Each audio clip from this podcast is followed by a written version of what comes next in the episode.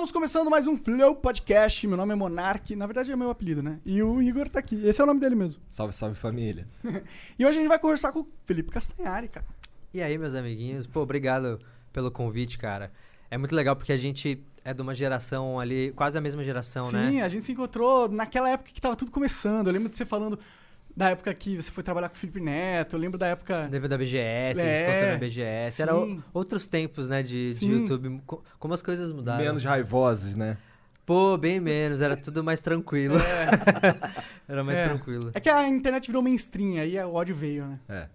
Exato, acontece. Bom, mas antes a gente tem que falar sobre os nossos patrocinadores. É, um deles é a Twitch. A gente, é, a gente acontece exclusivamente aqui. Todos os ao vivo são aqui. O ao vivo de verdade é na Twitch. E você pode mandar bits pra gente. 300 bits, você manda uma pergunta. é, ou uma resposta, talvez, de uma pergunta nossa aqui. e... Manda uma mensagem aí, 300 bits, manda um bagulho que a gente vai ler, beleza? Exato. E também você pode... é, Virar sub. Virar sub. Se você te- tem conta na Amazon Prime ou no Prime, Prime Video, você pode linkar os dois e dar um sub de graça, cara. Muito bom.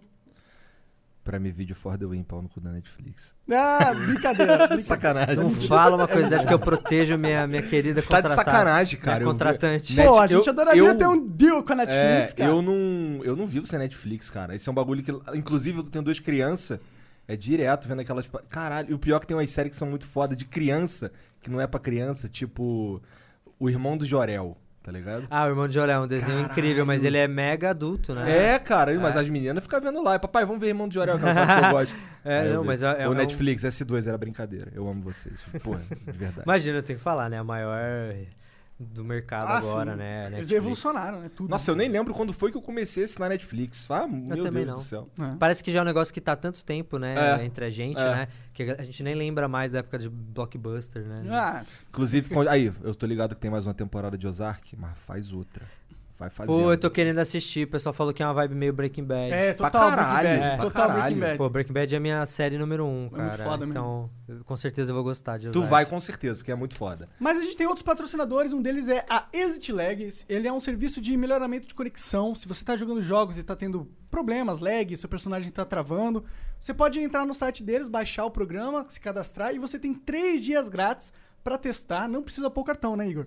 Cara, você consegue ver. se- Vai acabar com o seu lag, vai acabar com o seu ping ruim, vai acabar com a sua rota horrível. Só não vai fazer milagre na sua internet, mas vai te dar a melhor rota de- entre você e o jogo que você tá jogando aí. Não precisa botar o cartão de crédito, três dias pra testar e depois você assina. Porque É isso aí. vou te falar, é muito foda, já salvou muita gente aqui. Salva, um- salva a gente do Flow aqui. Exato, o Jean usa sempre quando vai jogar. Em é, casa COD, COD sempre. É, não, lá em casa agora precisa de tudo. De qualquer, tudo. qualquer jogo precisa de exit lag. Tá certo. A tua sim. internet é uma bosta? Cara, não é, não, eu não entendo, cara, eu não entendo. Não Ainda bem que tem Exit Lag pra salvar. Obrigado. E agora hoje a gente tem também a WhatsApp Online, que é um patrocinador muito legal. Eles é, têm um curso de inglês sensacional, totalmente online, é, com mais de 300 horas de, de conteúdo ali pra você. Tem documentários onde você aprende como lidar em situações reais no aeroporto, na alfândega, na, sei lá, na embaixada. No restaurante? É, Gravados lá nos Estados Unidos, rapá, com professores nativos. exatamente. Então vai lá, Maneiro dá, demais. dá uma conferida, é um curso de um ano, ok? E se você estiver precisando do inglês melhor, que eu tenho certeza que você está precisando, porque o inglês é muito bom ter, né? Então vai lá e assina e usa o, o- o barra flow no link. É whatsapponline.com.br barra flow. Exato. Aí, duvido tu fazer esse curso de inglês, mané. Duvido. Tu não consegue? Duvido. E também a gente hoje tem uma notícia especial pra vocês. A... Ou, tá saindo uma expansão de Hearthstone muito foda, chamada Universidade de Escolomantia. E a gente vai fazer, em parceria com a Blizzard aí, a gente vai dar pra vocês cinco códigos, Jean. Seis códigos. Seis códigos, mas meu amigo, não é seis códigos de três pacotes, não. É seis códigos do pacotaço, aquele que vem com 80 booster e mais uns itens, tipo herói, umas paradas, eu não sei direito o que que vem. Vários prêmios foda. São várias paradas maneiras. 80 packs, E moleque. como que eles vão pegar esse- esses boosters? Vai aparecer, igual isso aqui que tá aparecendo agora, 10 segundos pra você pegar. Olha lá, já pega Vamos- esse. Esse foi o primeiro, já vai Já ter pega cinco esse depois primeiro, dele. É. irmão. Só tem depois desse, tem mais 5. E, e esse é aquele pacote que, custa, que, que não é tipo Né, um pacote, cara? pacote de 10 conto, não, irmão. Se fosse tu, ficava esperto aí e pegava. Se você não conhece alguém que, que, que. Se você não joga Hearthstone, você deve ter um amigo que, que joga, É, chama ele pra assistir o E pra Flow. quem não conhece, Hearthstone é um jogo de cartas muito incrível. Eles têm um modo chamado Battleground, que eu acho. Eu tô viciado, eu tô há meses viciado e é muito verdade. E só não consigo passar do Igor no ranking, fico triste com isso. 6k e meio, rapaz. Eu tô no 5,500 ali. Ou o Dava chegou no 7, eu fiquei bolado. Caralho, eu quero preciso chegar no 8 pra passar todos vocês. Sério, tu não joga não, nada disso? Bom, claro que jogo, eu sou. sou um- consumo quase todos os produtos da Blizzard, cara. Pô, Blizzard é muito foda, Eles cara. são incríveis. Jogava é, StarCraft 2. É, ah, a gente jogou o campeonato a gente junto, jogou, eu já velho. fiz vídeo junto de StarCraft 2. E eu ganhei dele. E eu acho que eu ganhei do Leon.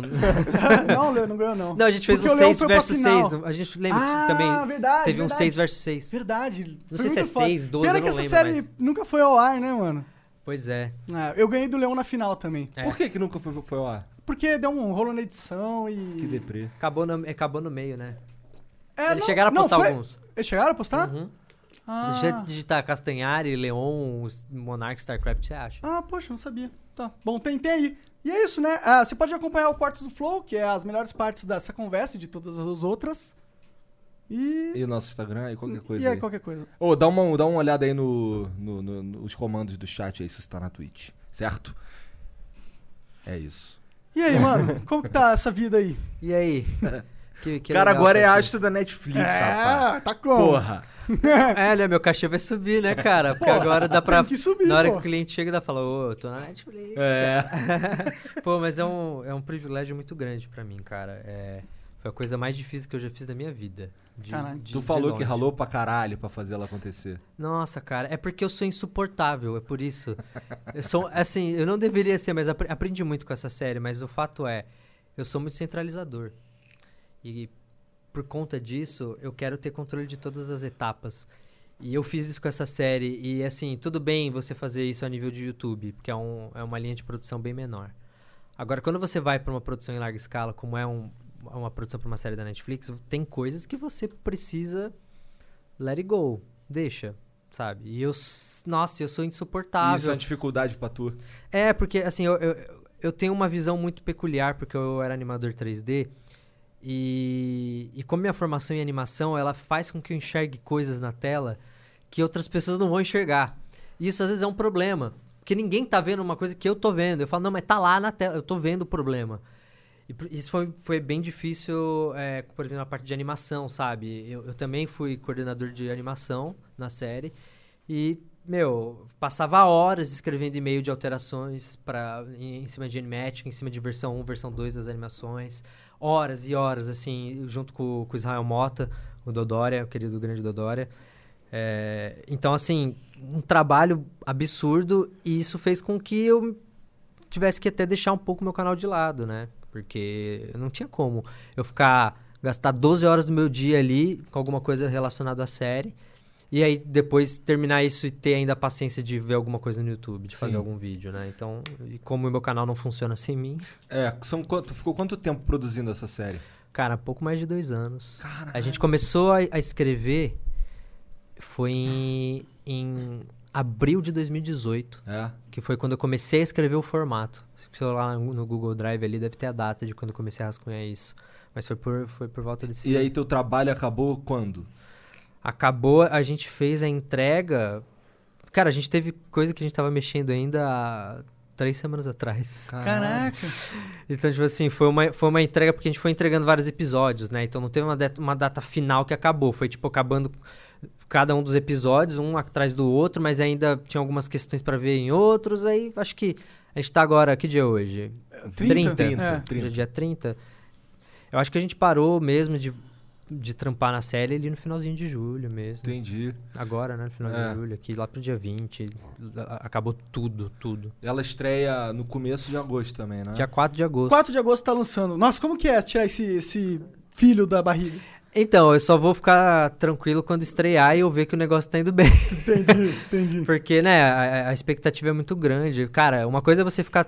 Eu, eu já gastei muito tempo fazendo coisas, fazendo vídeos, produzindo vídeos. Então, a- por exemplo, o próximo, próximo vídeo que eu vou postar no meu canal, que é o do Nostalgia do Stephen Hawking, a gente já tá há uns três meses nele já. Caralho. Mas já teve coisa que eu passei quatro meses, mas dois anos.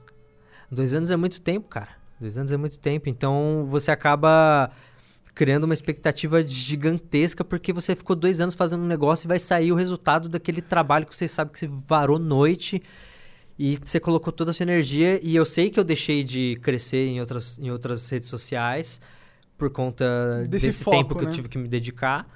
É, então eu espero que de alguma forma eu tenha um retorno com essa série, entende? São quantos episódios? Tu, você é tu pode dizer São- isso? sim, sim, já. No próprio trailer ele mostra o tema de todos os episódios. São oito episódios. Então vai, vai sair tudo de uma vez só, vai. Acho que mais de 12 idiomas deve Quando- legendar. Quando tu tava ali no storyboard da série, tá ligado? Qual, qual que era a tua ideia? Pô, vou, a Netflix chegou em mim, me falou pra fazer uma, uma série. Então, Tu que vendeu pra eles a ideia? Como que aconteceu essa série? Foi o seguinte, o meu agente na época, que era da Digital, o Luiz, ele, me ele conseguiu uma reunião de pitching com o- um rapaz da Netflix que, que contrata esse tipo de coisa na América Latina, é, um que meu querido amigo Adrien. E, e aí eu fui mostrar um outro projeto que eu tinha pra eles, que era, um, que era o meu desenho animado, uma animação para adulto que eu tava trabalhando, que era que tinha nascido do Pandinha Babaca, do Animatoons, que é uma série de desenho que eu fiz no meu canal, que tá, passa inclusive na- no Comedy Central. Sério, foda. É, Ótimo nome, gostei bastante.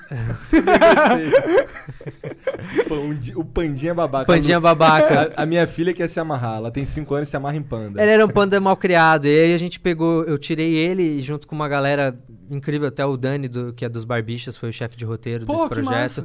E eu cheguei a produzir um, um minuto animado com a Birdo, um estúdio de animação aqui de São Paulo. E ficou mó legal. ficou muito incrível, cara. A gente chegou a, a escrever um episódio, fazer storyboard de um episódio inteiro, o animatic de um episódio inteiro. Só que eu não tinha mais grana, porque eu, fui, eu investi do meu bolso pra fazer isso, pra apresentar pra Netflix. Entendi. E aí eu apresentei e o cara gostou, o Adrian curtiu. E como ele gostou, ele viu que eu me empenhei, fez uma puta apresentação. é, ele falou, pô, que, que outro projeto você tem? Aí eu falei do Nostalgia Ciência, que era um projeto onde eu, f- 100% original meu do YouTube, em que eu fazia, explicava assuntos científicos de uma forma simples. Eu falei assim, pô, eu queria Meteu um Cosmos. é, dar, um, dar um upgrade nesse projeto. Imagina, se- seria mega pretencioso se fosse. eu Ah, achei não, não, não. o documentário mais genial de, Com certeza. de- de- desse assunto. Quando eu falo meter um Cosmos, é igual a gente meteu o Joe Rogan, tá ligado? É, não, é, dar um upgrade, é, exato. é. Só que a minha referência inicial foi o mundo de Bigman, cara. Caralho! Nas- nossa, nasceu eu adoro, com isso. Eu adoro o mundo de Bigman, mano. Assistia Não, o muito. mundo de Bigman é um- foi, é, foi, acho, o programa mais incrível da minha infância. Eu era mega viciado. E, e- e começou assim, eu quando eu comecei a pensar no formato, eu pensei muito em mundo de Bigman, até tipo em ter você ter quadros dentro do programa, sabe? Tipo, eles tinham os quadros de ver, Sim. pegar carta. Eu falei, como é que eu posso atualizar essa coisa de pegar carta? Mas será que lê o e-mail? Será que eu não pego um computador, uma inteligência que vai ler esses e-mails pra mim? Foi assim que nasceu a ideia de colocar o Guilherme Briggs na série também. Hum. Porque eu queria ter um computador que era uma coisa meio coragem, o computador coragem que conversava com ele, um- uma inteligência ali que eles nunca explicam muito bem o que, que é, mas que, que auxiliasse, é, assim como o Bigman tinha o boboscópio, que era um equipamento que ele colocava e trazia animação pra tela. Sempre que ele chamava, vinha uma animaçãozinha bem simples na tela. E eu falei assim, eu queria alguma coisa assim na série também. E aí o, Briggs me veio na mente na hora, porque quando eu pensei em inteligência artificial, eu pensei na voz do Guilherme como sendo é, um- uma voz que caberia perfeitamente. Até acho que ele já até dublou HAL, alguma coisa assim. Uhum. E a voz do Optimus Prime. Então é uma voz que todo mundo reconhece. E eu queria também que ele dublasse, tipo, não dublasse, mas narrasse trechos do programa. Porque eu não queria ficar só a minha voz chata. Caralho, super foda essa parada. É, e aí, eu, e aí foi nessa ideia de mundo de Bigman, eu falei, tá, tem que ter personagens. Não pode ser só eu. Tem uns ratos. Pô, seria muito legal. Não, o que eu fiz foi assim, criar um. per- Pensou. Criar um personagem que, que converse mais com o público, que, que às vezes represente as dúvidas do, do público. O Lester, ele era esse cara no Bigman. A galera tinha dúvida, o Lester, mais Bigman, sei lá o que, isso não faz sentido. Falei, pô, tem que ter alguém assim. Aí eu tive a ideia de chamar o Bubarim pra fazer o Betinho, que é um personagem que representa essa, essa, essa ele, é, galera. ele é um animal? Ou é um ser humano? Ele é o zelador. É um zelador? Ele é o É zelador. um cara velho, mais velho. É, tipo, não, um zelador local, ele é o cara que limpa ali o laboratório, que cuida da manutenção de tudo ali. Então, ele, é, tipo, eu, tô- eu- eu coloquei um cenário que é um laboratório ali, Aham. E tem a parte, um- uma parte mais da doutora Tai, que, que é uma cientista que é dona desse laboratório, o nome, é o Complexo Cury, que chama. Ah, Acho que era todo um conceito por trás do negócio. E fizemos até o logo do, de- do, do Complexo Cury. Eu, eu, eu, por exemplo, a interface do Briggs visual, eu que criei o design da interface visual do Briggs. E a gente chamou um animador pra animar. É, então tem todo um conceito por trás do negócio e, e esses personagens eles interagem. Quando eu preciso de alguém para falar uma parte mais técnica, eu chamo a doutora Tai, que é uma cientista negra, que também é importante pra caramba para tra trazer representatividade. Então, é, foi tudo bem pensado pra gente conseguir costurar os temas com esses personagens. E qual que é o teu papel? Eu sou meio que eu mesmo. É, porque eu não sou um bom ator. Eu já, isso ficou claro na internet o filme. Então, eu, eu acho que eu tentar ser alguma coisa além do que eu sou não, não iria funcionar. Então, tipo assim, eu tenho uma, uma interação com, o- com o Betinho, com a doutora Thay, mas é uma interação básica, assim, que dá pra qualquer pessoa que tá, acostuma, tá mais de nove anos fazendo eh, vídeo na internet tem a capacidade de fazer isso. Esse molejo. É, esse molejo, né? Então, é, isso pra mim foi tranquilo. Eu meio que sou o cara que conta as histórias, eu uso ali como se fosse um local pra eu ensinar alguns temas, desvendar alguns mistérios. Então, eu sempre começo o episódio com uma, anima com uma história, com, com uma animação. Então, por exemplo, no episódio do Triângulo das Bermudas, a gente começa com uma animação do voo 19, que foi um voo que desapareceu no Triângulo das Bermudas. E aí é tudo com animação, eu vou narrando essa história.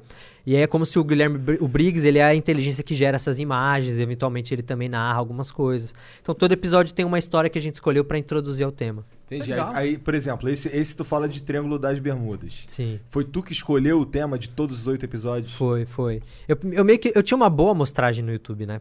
Então assim, eu sabia quais eram os temas que a galera pirava e pedia mais e que se eu falasse, pô, se eu fizer um, um vídeo muito interessante sobre esse tema vai dar boa, porque é um tema que gera interesse e eu sei disso por amostragem. Né? Então, é, eu escolhi dessa maneira, sabendo que, que se eu postasse um vídeo no meu canal sobre isso ia dar boa. Basicamente, foi. E, foi- e assim, a gente tentou ter uma, uma conexão meio que do mistério por trás, tipo, onde a gente consegue explicar os temas de forma científica. E aí a gente foi pegando esses mistérios que a galera coloca, às vezes, muito misticismo ali em cima, e às vezes tem tem explicação científica e tem como a gente explicar de uma forma científica, como viagem no tempo. É, fala, pô, não, isso não é, não é só ficção científica. A viagem no tempo é uma coisa que acontece mesmo. A gente dá pra viajar no tempo. A ciência explica isso. E a gente vai lá e usa animação, efeito especial, 3D, o máximo de, Dá de pra recurso. viajar no tempo, Castanhari? Dá, dá. Da porra. O, nenhuma. Monar, o Monarca O viaja Monark toda, viaja, todo, todo é. programa Eu ele viaja um pouquinho. Pô, essa viagem aí. Essa aqui é muito bem-vinda. Dá, cara. O Interstellar mostrou isso pra gente. Ah, sim, sim. Mas a gente é teoricamente precisa- possível, assim. Mas a gente. É, sim, é. Tudo bem. Teoricamente é possível. É teoricamente ok. possível, é. É, ci- é Só, não, dá, cientificamente só possível. não sei se é necessariamente possível voltar no tempo. Não, é, voltar no tempo é, É. aí onde a, a ciência fala, "Hum, aí já não rola. É. Você não consegue voltar.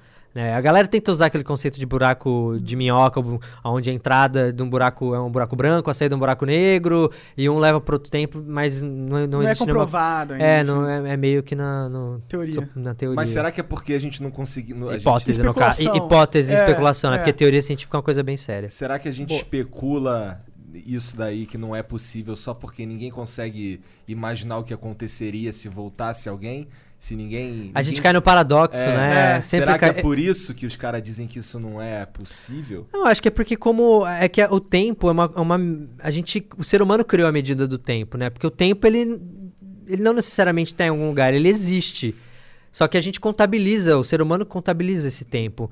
Então, só que ele ele só rola. Não tem como voltar esse tempo, não tem como voltar as coisas, entendeu? Essa malha do tempo e espaço, ela, ela, ela funciona só para um lado. Como que foi montar esse... Porque eu imagino que você deve ter... Eu viajo nessas porra aí. Me amarro conversar desses doideiros. também, aí. eu é legal, mas é legal. Por isso que eu fiz, eu escolhi o tema. Total. É, como que foi montar? Eu imagino que você deve ter uma equipe de referência científica. Sim, eu, é, eu Porra, gosto de será que os caras acham que você é o cara que vai lá e, e, de fato. Porra, óbvio que tem uma equipe. Mas claro, não, e eu, e eu nunca fingi que eu era outra coisa além de um apresentador e um diretor. Eu já vi você falando várias vezes isso. Eu fico, caralho, é, eu não você sou, tá imagina, ouvido, eu não porra? tenho essa, eu não tenho essa pretensão, eu nunca tive essa pretensão. Minha pretensão no YouTube sempre foi tentar trazer entretenimento e, e- e trazer temas ao alcance de todas as pessoas, da forma mais simples. É, nu- nunca foi uh, nada além disso, sabe? E eu sempre eu precisei desses profissionais, porque eu não sou, eu não sou o Einstein. Claro. Eu não sou o que o Bigman era, né? O que o, ator que interpretava o Bigman era. Ele é realmente Ele era cientista? foda? Não, não era. Pô, então vai se fuder. Tô brincando. Não, mas eu eu não sou o Bigman, Você entendeu? não é o, aquele cara... O Paul não era o Big, mas eu não sou e nem quero ser esse o cara. negão lá, qual que é o nome do Neil O Neil Neil deGrasse Tyson. Tyson, é. Imagina ele, eu não sou um astrofísico. Então, assim, eu nem quero ser, nem, nem é esse o objetivo. O Claro. objetivo é só trazer esses temas de uma de forma. qualidade. É, de uma Você- forma mais acessível, cara. Porque nem todo mundo consegue pegar um vídeo de um, de um cientista falando com termos técnicos E digerir. de- e digerir isso de uma forma. Existe uma barreira intelectual, cara, na nossa sociedade. É, né, é, sim, é. Não é nem, às vezes não é nem tipo QI, mas é, É a tipo, linguagem conhecimento mesmo. prévio, é linguagem, é. É, você precisa de base Sim, também. Às sim. vezes você precisa de, de uma base, mínima base argumentativa para conseguir entender, né? Uma teoria para conseguir entender algum outro conceito mais complexo. Não é, Claro. tão, não é tão simples assim. Você sempre teve essa pegada de querer ser mu- muito qualitativo no teu, no teu É, conteúdo. cara, e assim, eu jamais ia deixar o, negócio sair só com a minha visão, entendeu? E assim, e na série, pra, pra voltar a falar, porque a pergunta foi da série, né? é, a questão maior, eh, mais importante dessa série foram os especialistas. A gente contratou uma empresa de, de. Qual foi o processo? Vou explicar como foi o processo de criar essa série.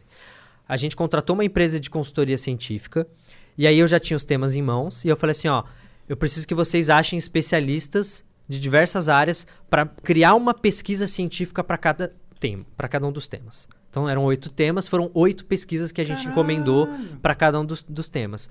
Aí o que, que acontecia? A gente recebeu essa pesquisa, né, em cada um dos temas. Aí eu, junto com o Rob Gordon, meu roteirista, e o Israel Motto, outro roteirista, a gente fazia uma sala de roteiro. E, e- e antes de ir para a sala de roteiro, a gente tinha que ler essa, estudar essa pesquisa em casa. Então a gente passava dois dias estudando a pesquisa, aí a gente ia para a sala de roteiro e aí a gente tinha, com- começava a escrever. Nisso a gente tinha o WhatsApp do especialista que fez a pesquisa pra gente. Então, por exemplo, é, no episódio de Viagem no Tempo, que foi um episódio delicadíssimo, porque a gente fala de relatividade, tempo, e espaço, massa, volume, sei lá o quê.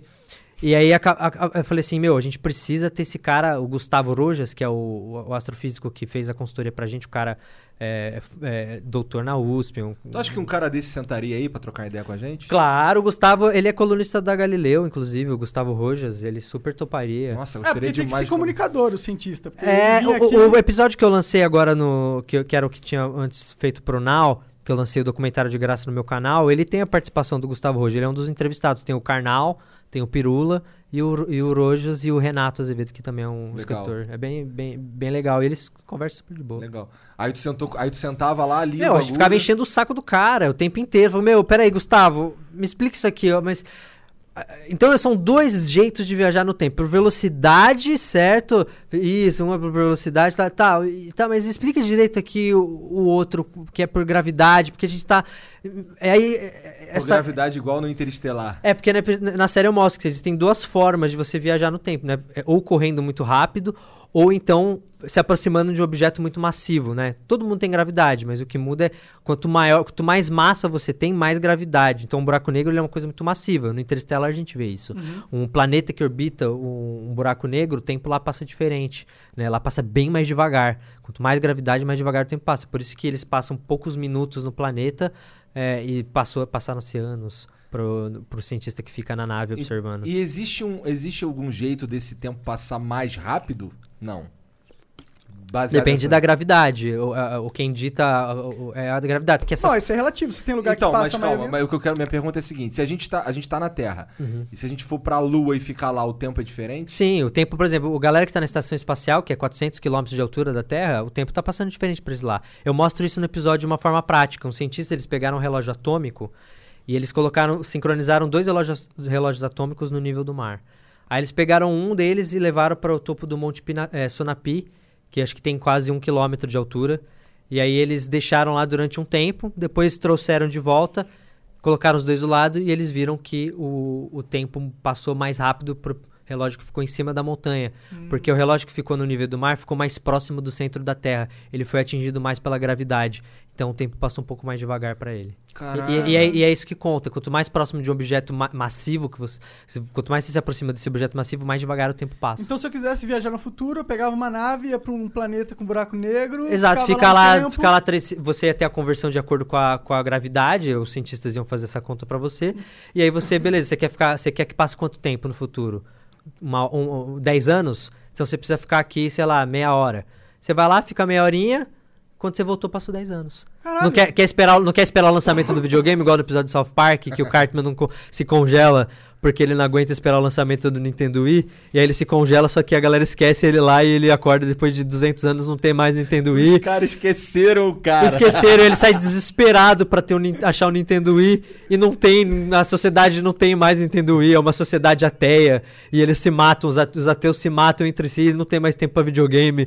Caralho. Cara, é muito bom. South Park é, É, genial. esse eu não assisti. Eu assisti alguns. South Park é genial mesmo. Eu já vi muito South Park. Mas então, é, é- então tá, cara, dá Nossa, pra no viajar futuro no tempo. eu imagino os bilionários pagando assim, cara, ele tem uma doença terminal, tá ligado? Aí, É. aí, putz, pô, eu não tenho cura ainda, a tecnologia chegou, vou pagar uma nave pra lá. Pô, Se bem que uma quando nave chegar nesse nível, a gente já vai ter É, verdade. conseguido a Verdade, cura verdade. pra essa doença pra incurável qualquer aí. cura, né, velho? Eu, eu também acho. Verdade, faz sentido. Só que era da, do Corona. Mas por que, agora. que você tem essa- esse sentimento com a qualidade do, do produto? Porque é desde moleque, mano. Desde a época que a gente, pô, começou lá atrás, Cara, você foi, já tinha essa pegada. é um senso de responsabilidade que caiu em cima de mim. Porque o início do canal só falava de nostalgia. Sim. Só que conforme o tempo foi passando, é, os temas foram acabando. né? Acabou, as séries acabaram. O que, que, é- que eu faço? Falei, deixa eu explorar outros temas que eu gosto. E eu sou apaixonado por ciência, por, por a minha série de TV preferida é Cosmos, tanto do Carl Sagan quanto no- a, a releitura do, do que o Neil apresenta. Então eu acho que eu, eu queria que as pessoas é, olhassem para esses temas da forma que eu via. E eu olhava aquilo e ficava fascinado. Falei, eu quero que as pessoas fiquem fascinadas também, como eu fico por essas coisas. Só que aí eu tinha que explicar. E eu sempre entendi que eu tinha uma facilidade para explicar uma vez que eu entendia. Então eu sempre precisei da, de ajuda. Então os temas que eu escolhi eram temas que eu queria aprender. E aí eu aprendia duran- durante, o processo de produzi-los. Ah, Então, por isso que demora três meses mesmo. é, é, é, então a gente gasta muito tempo no roteiro. O roteiro ele, ele passa por revisão de especialista, sabe? Ele é, uma, é, um, é um trabalho bem delicado que a gente tem. Em alguns vídeos, como por exemplo, vídeos de história, a gente chega a ter três historiadores, para não ter só a visão de um. É, que a gente sabe que na história, às vezes, os próprios historiadores estão brigando entre si. Então. É, Já é- aconteceu algum, algum ponto de vista conflitante em algum vídeo de história? Claro, claro. É, é, não tem jeito. História é uma coisa muito delicada e muitas pessoas, cada, cada pessoa pode ver de uma forma. E, isso, e se você sempre vai observar pelo seu espectro, pela, pela, o seu espectro político, ele sempre vai influenciar a sua visão do que você está assistindo. Então não tem jeito. É, quando você entra em temas mais delicados, como ditadura militar, esse é um tema que, que os militares vão ver de uma forma, uma galera que, que, que tem pai militante de esquerda vai ver de outra, entendeu? Então, é, essas visões vão se chocar. Então, o, o que eu sempre tentei fo- não foi dar uma visão para a história, eu conto o que aconteceu. Eu deixo lá e aí você tira a sua conclusão, entendeu? É que os caras às vezes querem revisionar o que aconteceu, né? O tempo inteiro, né?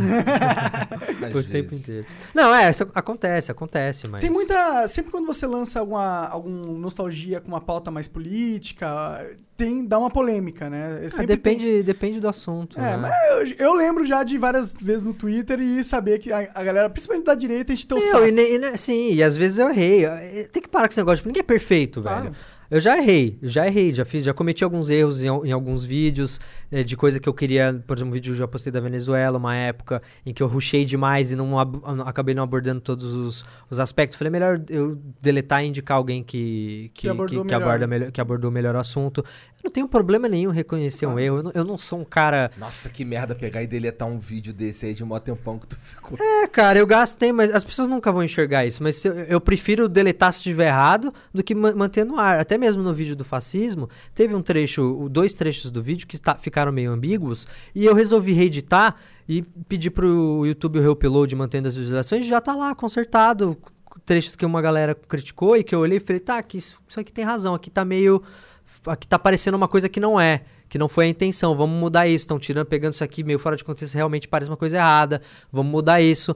Então, é, eu não tenho problema nenhum. E sempre que alguém critica o meu trabalho, eu acho ótimo, porque eu não quero ser o dono da razão, eu só quero informar o negócio da maneira correta. Sim. Mas tem tema que a galera tem que entender que não vai ter consenso, entendeu? E, e, e às vezes, eh, se você sofrer crítica por, por, por algo que é debatido na própria academia, Sabe? Só peraí, você É tá injusto, né? É injusto você tá falando que isso daqui é dessa forma porque é a sua visão. Mas eu, eu também tenho outros três especialistas que chegaram à conclusão de que é, dá pra explicar dessa forma também. E os caras estão batendo no mensageiro no fim das contas. É, né? e eu sou só o apresentador, mano, entendeu? Eu sou só o apresentador. E é claro, mas é claro que eu tenho que me responsabilizar também pelo, pelo conteúdo. E, e é engraçado porque eu conversei com algumas pessoas que me criticaram em relação a isso. E, e às vezes, muitas vezes eu falo assim, tá, mas fala aí, você tá querendo falar que meu conteúdo é irresponsável, sendo que eu sempre fui, eu, eu sempre que eu gasto mó grana em justamente deixar meu conteúdo responsável, é, ele é revisado inúmeras vezes, às vezes por especialistas diferentes. Como assim você tá falando que é irresponsável? Ah, mas aí você fez lá o guia politicamente correto. Eu falei, Peraí, o guia, nem, o guia não é um projeto meu. E a galera gosta de citar essa coisa do, do guia porque me associa com o Lunar Lock. E, e é bom deixar claro, eu já expliquei isso várias vezes, mas eu gosto de explicar sempre, que o guia politicamente correto do History não é um projeto meu e rolou uma, uma puta confusão com esse projeto, que eu achei, assim, muita sacanagem o que rolou, que foi o seguinte, eu fui o apresentador, eu, eu chamava os convidados, e quando eu, eu sentei com o diretor do projeto e com o pessoal do History, eles falaram que os dois lados seriam visto, ouvidos. Certo? Então, que o diretor ele ia chamar uma galera mais de direita, mas também ia chamar uma galera de direita e que os dois lados iam ser ouvidos. E essa era a ideia, era pegar esses temas e deixar os dois lados debatendo. Falei, legal a ideia. Eu não sou historiador, na, na, na época nem tinha ouvido falar do Narlock, nem sabia quem era esse tal de Leandro Narlock.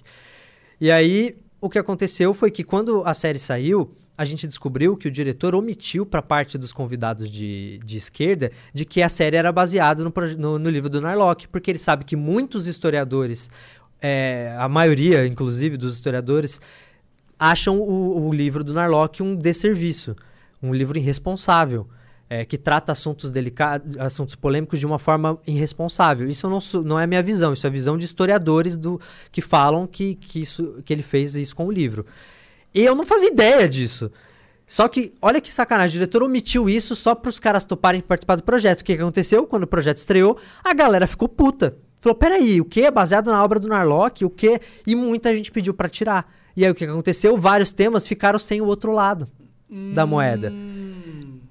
De uma irresponsabilidade, eu jamais cometeria esse. esse para mim, isso não é um erro. Para mim, isso foi uma coisa feita de propósito, pra, porque sabia que os- as pessoas de esquerda não topariam. Eu acho isso de um erro, cara.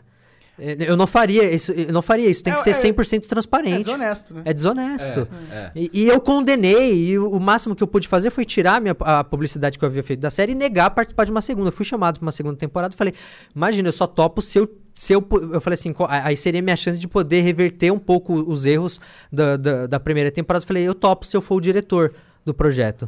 Aí não, não, não deixaram. Eu falei, então tá, então chame qualquer outra pessoa, eu não, eu não vou participar. Então, é bom deixar claro é, essa, essa minha relação com o, cara projeto ficou do puto, o cara guia. ficou puta, né? Não, é, é, é- é porque é muito triste ver uma galera, às vezes, é, é, gen- generalizando o meu trabalho com algo que nem é meu, sabe? Peraí, peraí, o guia politicamente não é uma coisa minha. Então, eu fui apresentador, claro, tenho minha responsabilidade por conta disso, mas fui pego de surpresa também, cara. E acontece, o máximo que eu pude fazer eu fiz. Eu neguei uma participação numa segunda e condenei o que o diretor fez. É. Bom, mas é, eu entendo, já ent- eu entendi esse ponto. Um- eu quero levantar um outro ponto. Pô, o cara de esquerda que não quer participar só por causa do que o cara que eles não, Porque é de uma pauta que ele não que ele concorda. não concorda, eu Ele- acho ele- bad vibe. pra mim, ele eu sei um que tiro eu sei no que não foi isso, próprio pé. não foi eu isso que tu é, disse, então, eu, mas- eu- eu acho que isso prejudicou o programa no final, porque ficou sem um lado. Eu também, eu Aham. acho, Eu eu, acho que também acho. prejudicou o lado desses caras. Mas eu, mas eu tento entender o lado do cara que se sentiu enganado, Ah, sabe? sim, uma é, coisa, é, uma sim, coisa é, é, é a atitude. Sim. Não é muito, tipo, é o cara, pô, você me enganou só Sim. porque o negócio era do. Entendeu? Acho Tá que tem. errado, com certeza. É, tem o lado do cara também que, pô, ele vai, se- ele vai Não, se sentir é. desrespeitado. Aí ele cagou no É. pau, ele cagou É. no pau. Quando, porque se nada que você faz na vida, você tem que ter uma estratégia desonesta. É, e- É, exato, exatamente. E- E, esse diretor aí, ele já foi na, na ideia de que os caras não iam aceitar. E eu, e, e eu pedi o meu, o meu historiador, porque assim, tudo que eu falo quando, no, no History ali, o meu historiador, o, o Caio Vinícius Godoy, ele estava presente. No, pra, e inclusive várias coisas foram mudadas na hora por causa dele. Falou, não, não, ele não pode falar isso não, muda pra isso daqui. O meu historiador tava. Só que eu não tenho como me responsabilizar por coisas que outras pessoas falaram. E aí, quando o meu historiador pediu pra fazer a revisão dos episódios, eles não deram, cara. Eles não deixaram o meu historiador revisar. Ou seja, Tem coisa aí. Saca? Me- É isso. Me fazer o quê? Aconte- aconteceu uma coisa que eu acho uma merda. Não gostaria que isso tivesse De acontecido. fato, com- é politicamente incorreto. É, é incorreto até demais. É. Passou um pouquinho do ponto. Sim. Não é nem politicamente, é, é- é moralmente Moralmente incorreto. incorreto. É, o, que Aí- é, aí o, é o que, outra coisa. o que é outra questão. Eu gosto do politicamente correto, mas eu não gosto do moralmente correto. Eu incorreto. É. E ainda sobrou pra tu, isso que é o pior. É, Sobrou muito pra mim, sobrou muito pra mim. Isso é o problema, né, cara? É, e, e você sente que a gente começou, né, nós todos aqui, lá no começo dessa parada, né? Sim. E, e você tava, a gente tava conversando, você falou, mudou, né, mano? A, a internet, ela tá... É, eu acho que dá pra gente olhar isso de várias formas. Tem vários, vários pontos de vista. É legal porque deu voz pra muita gente que não tinha. E a gente sabe que, que durante muito tempo vários grupos não simplesmente não tinham voz na internet. E agora eles têm. Entendeu? O, o problema é, é que quando todo mundo tem voz, às vezes fica barulhento demais e você não consegue ouvir. Às vezes é legal, tipo, peraí, vamos entender quais pautas são, são, são realmente importantes, é, o- aonde vale a pena gastar mais energia, sabe? Vamos, vamos entender, porque tem pautas que valem sem energia, mas tem outras que valem mais, são mais im- importantes, e vamos entender quais são essas Tu pautas. tava falando que os caras querem matar formiga com bala de canhão. É, cara, o- e, e esse é o problema. Tudo na internet que, que vira uma coisa automática perde o valor. A cultura do cancelamento, ela tende a, a, a, a mor- a morrer eventualmente, porque você perde o efeito do cancelamento quando você tá cancelando absolutamente todas as pessoas. Vira o menino que gritou lobo. né? É, e aí às vezes você tem uma pauta muito importante que precisa da atenção e a galera já gastou tanta energia com uma, uma outra que pode sim merecer atenção, mas será que merece tanta, Tanta, quanto a- né? aquela? Uhum. Então eu acho que essa, essa, essa é uma coisa que a gente precisava refletir, até mesmo para isso ser efetivo, para quando a gente tiver uma, uma pauta importante que a gente precisa se unir para defender, a gente ter a energia para fazer isso e, e se organizar, né? É o que eu Concordo acho. pra caralho. Isso é uma. Realmente é uma pena como, como as coisas se polarizaram e estão É. totalmente fora de controle. Mas você sente que tá melhorando ou que tá só piorando? Eu acho que tende a piorar antes de melhorar. A maior, idiota é a maioria em qualquer círculo. Mas né? é que Na hoje em dia eu, internet. eu sinto que. Igual uma doença num corpo, tá ligado? Ela vem, ela se alastra, mas aí de repente o corpo entende como lidar com ela, sabe? E aí a gente começa a ver os anticorpos aparecendo. É um- é um- é- a gente sempre tem na internet um reflexo do que a gente tem no nosso, no nosso, na nossa política, né? no nosso dia a dia do Brasil. Então, como a gente sabe que a gente vive num país extremamente polarizado, é, é- é natural que, que essa polarização acabe sendo transmitida para a internet também. Como será que esse bagulho ia acontecer no Orkut? Vários scraps. Várias comunidades diferentes é, declarando guerra para outras. Eu sei lá, cara, é, é muito louco, né? Porque agora tá, é tudo muito fácil, você compartilha um vídeo muito fácil, é por isso que a gente tá na era da fake news, né? Onde todo mundo tem uma, tem uma acha que é o dono da razão e, e compartilha aquilo como se fosse verdade absoluta, sendo que existem outros pontos de vista a serem considerados. É muito delicado, porque você vai, vai matando pessoas, acabando com reputações de forma meio irresponsável, né? É, eu acho que também tem muitas pessoas que não estão muito preocupadas com o que é a verdade de verdade. Elas querem a verdade delas. É, exatamente. E aí o, ne- no WhatsApp, principalmente esse pessoal mais velho, eles não têm essa nuance de internet. Eles espalham. Sabe quem espalha fake news pra caralho? Criança e o cara mais velho. Eu acho que é isso. É, é, a- é, a gente tá muito tempo na internet, então a gente já entendeu como ela funciona, como o mecanismo da internet funciona. É. E o que você precisa fazer, às vezes, pra beitar um cara, pra pegar um cara, sabe?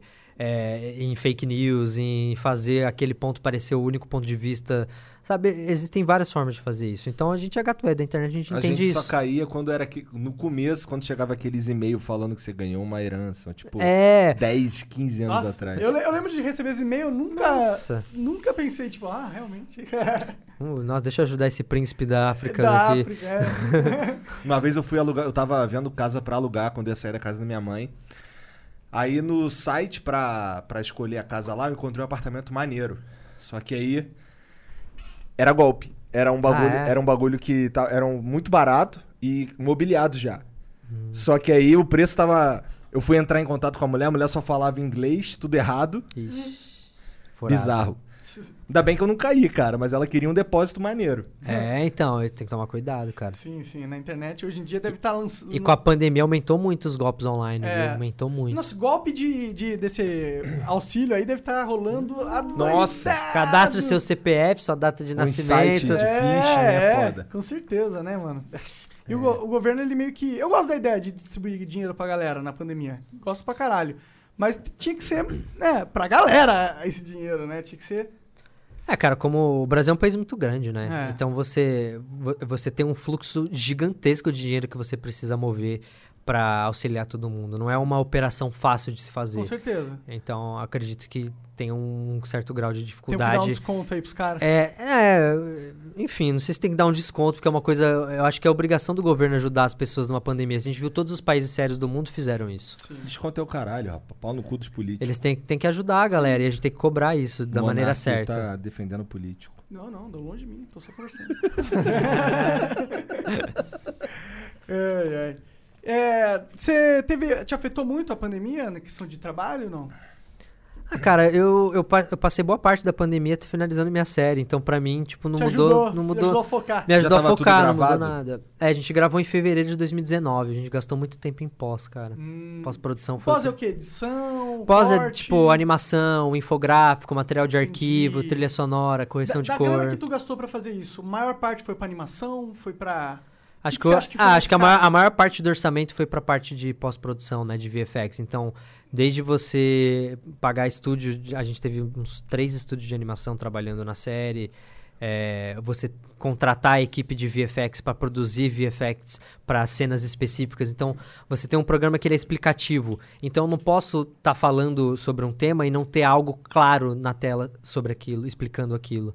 Então eu precisava dessas imagens. E quando você faz uma série, é muito delicado de todo material de arquivo que você vai exibir, você tem que ter o direito daquilo. Então, meu, por exemplo, no Triângulo das Bermudas tem uma hora que eu falo de um navio que desapareceu lá, que era o navio El Faro, que foi o último acidente que teve no Triângulo das Bermudas.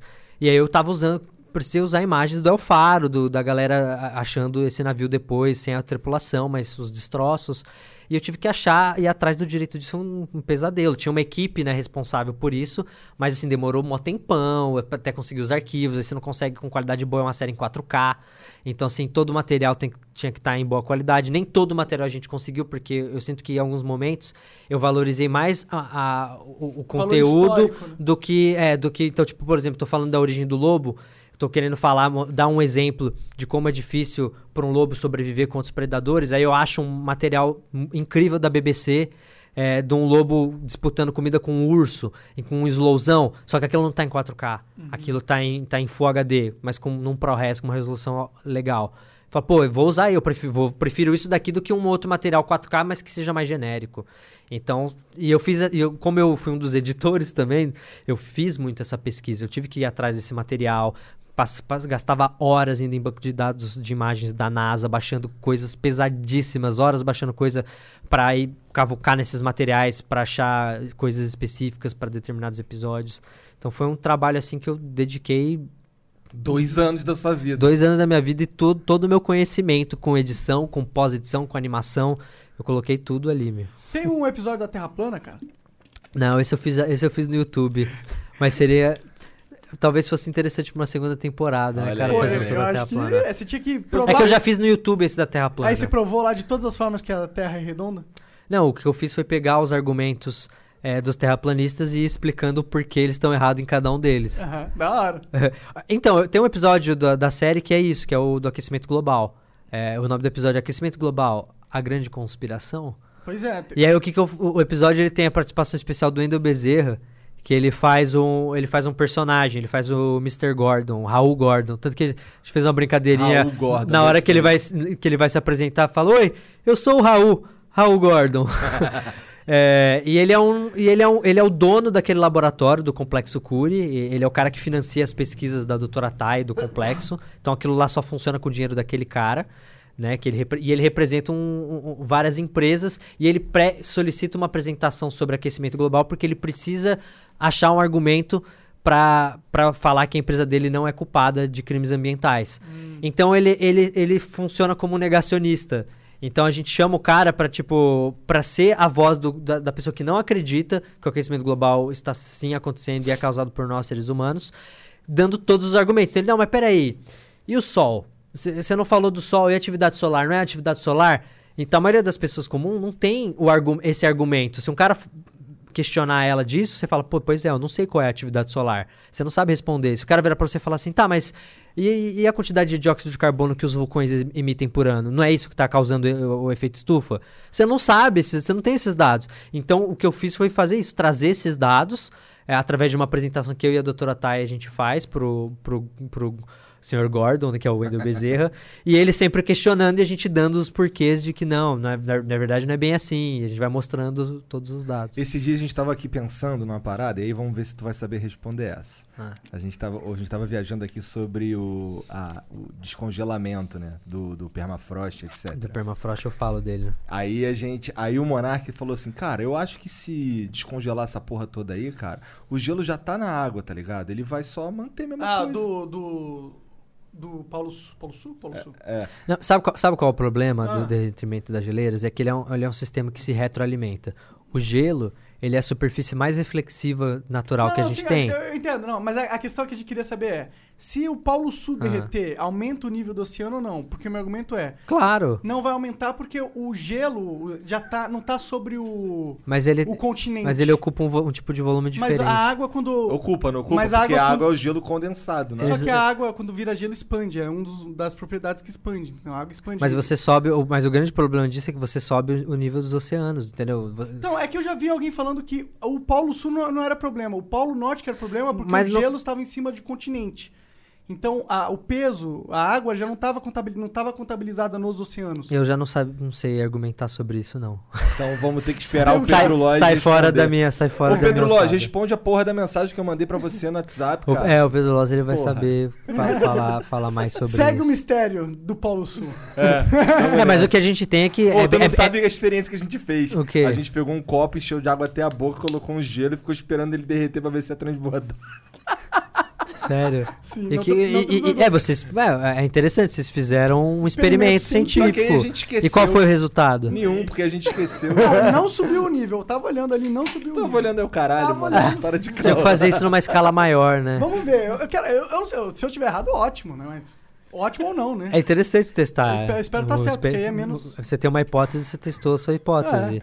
E chegou a uma É, conclusão. é. Olha, é um experimento científico. É, um experimento meio louco, né? Que nem outro dia tava o Cid perguntando se. Se uma. Como é se existe fantasma de barata. Tomara que não, cara, porque senão minha, minha casa ia ser assombrada. Eu tive problema feio com barata em casa, mas É? tinha um, ti- tipo, durante anos tinham dois ninhos de barata em cima da minha casa. Todo dia eu chegava em casa e tinha duas baratas pra matar ou recolher o, o cadáver. Porque aí eu, eu detetizava, só que algumas filhas da puta sobreviviam, faziam outros ninhos. Então aí- demorou, demorou. Aí elas apareciam, voltavam a aparecer de novo. Às vezes eu tava em casa Hum. e eu ouvia os barulhinhos, o barulhinho delas saindo pelo, pelas frestas do gesso. Ah. Caralho. Hum, Nossa. Tu, Pior tinha que ter um é gato. bom esse barulho aí. Tu tinha que ter um gato. Gato resolve o problema de É, gato acaba com É, barato. né? Não, mas eu chamei o, o pessoal de detetização e resolveu também. Pela quarta vez funcionou, né? Entendi. Eu, tinha- eu já sofri com barata também. É, Chato, uma vez eu. é, minha mãe colocou eu num quarto. Tipo, a nossa casa tinha um. Um quartinho fora da casa, tá ligado? E era do lado de um ralo que a gente tinha. E aí ela me, me colocou, porque eu gritava muito jogando jogos, e ela Sim. me colocou o mais longe possível dela pra não sofrer comigo. Só que saía barata direto. Então eu sofria porque de vez em quando eu tava jogando, passava uma barata assim na minha mão, subia pela. Isso é, isso é, é um Hum. terror. é Será que é por isso mesmo, Monark? É por isso, cara. tá falando que eu sou porco, é que eu sou meio porco. Ai, você é meio porco. É, com, eu deixo Imagina, mas olhando pra você eu não tenho essa impressão. Engraçado. Caralho, essa foi a indireta mais certeira mais direta que possível. eu já vi na minha vida, moleque. Brincadeira, tô zoando. Imagina. Não, mas eu sou porco mesmo. É só um estereótipo. Cara, olha isso aqui, todo sujo, mano. Então, Pô, você, é, Beleza, exato. cara. Se Você, você atende bem esse, esse estereótipo. É, é, sei lá, eu, eu queria melhorar, na verdade. É que eu sou eu cago mesmo pra essa pra aparência. É. Mas a Lu tá me ajudando. Tá cuidando do Sempre ajuda, né? É, né? As mulheres fazem diferen Elas diferença fazem a gente querer ser homem. mais limpinho. Fazem. Porra, elas pois não é, brigam, não- na verdade, né? Não... É, minha esposa, Eu cara. sou bem limpinho, cara. Eu sou muito chato com limpeza. É. Sou muito, eu É, meu meio problema não é chato. nem com limpeza, meu problema é que eu, não- eu sou meio desleixado com a minha própria aparência. Então, por Ah. exemplo, eu vou, vamos sair pra não sei aonde lá, a primeira coisa que eu faço é pegar meu chinelo, mesmo que se foda. Ah, mas eu também não ligo muito pra, pra isso, não. Ah, minha mulher liga. Chinelo no shopping eu acho que é totalmente normal, né, hoje em dia. Eu também acho. Chinelo e bermuda. Eu lembro uma vez que eu tava, a primeira vez, lá no Rio eu ia de chinelo, mas aí... Ah, mas Rio é mais comum. É, né? Rio é. a galera é mais. Mas chinelo. É praia, né? É. É. Praia. Calor Aí, pra caralho. Aqui eu fiquei na casa de um amigo e eu nem vim de tênis, eu vim de chinelo. A primeira vez que eu vim pra São Paulo na minha vida. Aí o cara queria ir no shopping e, e, porra, acabamos não indo no shopping, porque eu não tinha um tênis. Aí o caralho. Sério? cara. Ah, mas aí também esse seu amigo aí, né? Não, mas ele era, ele né? era, ele era, ele, além disso, super burguês. Então, Entendi. deve ter a gente deve ter ido num shopping. É, que é, ninguém essa no galera é, pensam, tem os problemas com esse tipo de coisa. Né? É, eu vou com shorts furado e num Bobagem. shopping mais caro, foda-se. O que, que muda? Não muda nada a sua roupa. É, muda porque as pessoas te tratam melhor se você tá melhor vestido. Ah, sim, mas aí você escolhe assumir esse risco. É. É, eu direto. Eu prefiro, prefiro ser maltratado honestamente. É porque você sabe quem são os- as verdadeiras É, pessoas, É. entendeu? Quem, quem tá olhando você ruim por causa da tua roupa deve ser provavelmente uma pessoa de caráter duvidoso. Exatamente. É, pô, e lançando essa série no Netflix, o que, que você pensa mais fazer da vida, fora séries pro Netflix? Pô, cara, eu queria muito agora também fazer um original pro YouTube, né? Agora que eu fiquei tanto tempo longe do YouTube, seria legal. Na época eles chamaram pra fazer, mas eu não. Eu não tive tempo, essa é a verdade. Assim, eu- no eu, eu até comecei a rabiscar uma ideia, mas aí. Seria na mesma vibe? Não, não, não, acho que nem é legal, né? Fazer alguma coisa que Seja mesma competir vibe, com a é, Netflix. sim, eu acho que. E o que que tu ia fazer? O que que tu rabiscou? Ah, cara, eu tinha pensado no. no- sabe, sabe, é, eventualmente, esses vídeos que você cai de, de galera, tipo, ai, energia de graça limpa, que eles pegam uns, uns, uns ventilador e faz ficar funcionando com, com, com energia eletromagnética, que parece que é uma energia infinita, que olha só, descobriram a, a, a grande invenção da humanidade, agora não precisa mais gastar energia, já tem uma maneira, um sistema que se retroalimenta Aham. e, não, e é infinito. Igual aqueles memes de 2010. É, e aí pegar, tipo, esses, pegar esses vídeos e fazer um baitzão, tipo, começar o vídeo como se fosse, apresentando aquilo como se fosse uma coisa verdadeira, e aí no processo eu vou explicando como faço aquilo, e aí no, no meio desse processo eu explico, na verdade, como aquilo funciona de verdade, por que que aquilo é uma mentira, e no final a gente chega à conclusão legal, de que é legal. uma mentira. Gostei, gostei do ideia. Legal. Porque E- aí você usa, o- você usa essa coisa que é o, o, o que chama atenção, que é que beita a galera, que é nossa, é, essa- esses- essas coisas que parecem boas de- demais pra ser verdade, você usa isso para explicar a ciência por trás daquilo. Legal, e é um, favor- um serviço à sociedade também, né? É, Geralmente, quando parece bom demais pra ser verdade, é porque é mesmo. Né? Não é verdade. exato. Não tem, é, quando você fala, é, você acha que o ser humano já não teria explorado É, isso? porra, tá de É, sacanagem. imagina. Foi um, foi um youtuber que descobriu essa porra aí. Tá de sacanagem. porra. Cara, eu vejo tu reclamando no Twitter às vezes de monetização no YouTube. Aham. É, que tu sofre porque o seu conteúdo é muito pro- produzido, demanda muito tempo, muito dinheiro, imagino. E o AdSense por si só não paga tão bem assim pra valer a pena. Nossa, meu AdSense tá terrível, cara. é porque eu- a, ma- a maior parte dos meus conteúdos, eles perderam a monetização, cara, porque tinha co- coisa de terceiro. Foi caindo um atrás do outro, cara. Eu tô cada vez com... Então, acabou sobrando as coisas 100% autorais. é, e, e- só que o problema é assim, o que a galera não entende, se eu vou fazer um vídeo de, tipo, um vídeo sobre o Stephen Hawking, não tem como eu criar 100%, eu vou ter que usar insert de documentários, e a ideia é justamente essa, é criar um compilado, é criar uma narrativa usando o máximo de material que já foi produzido sobre aquela pessoa, sobre aquele conteúdo. O vídeo do Einstein é isso. Eu uso o máximo de coisas para contar a história do cara. É o vídeo do Fred Mercury, do Michael Jackson.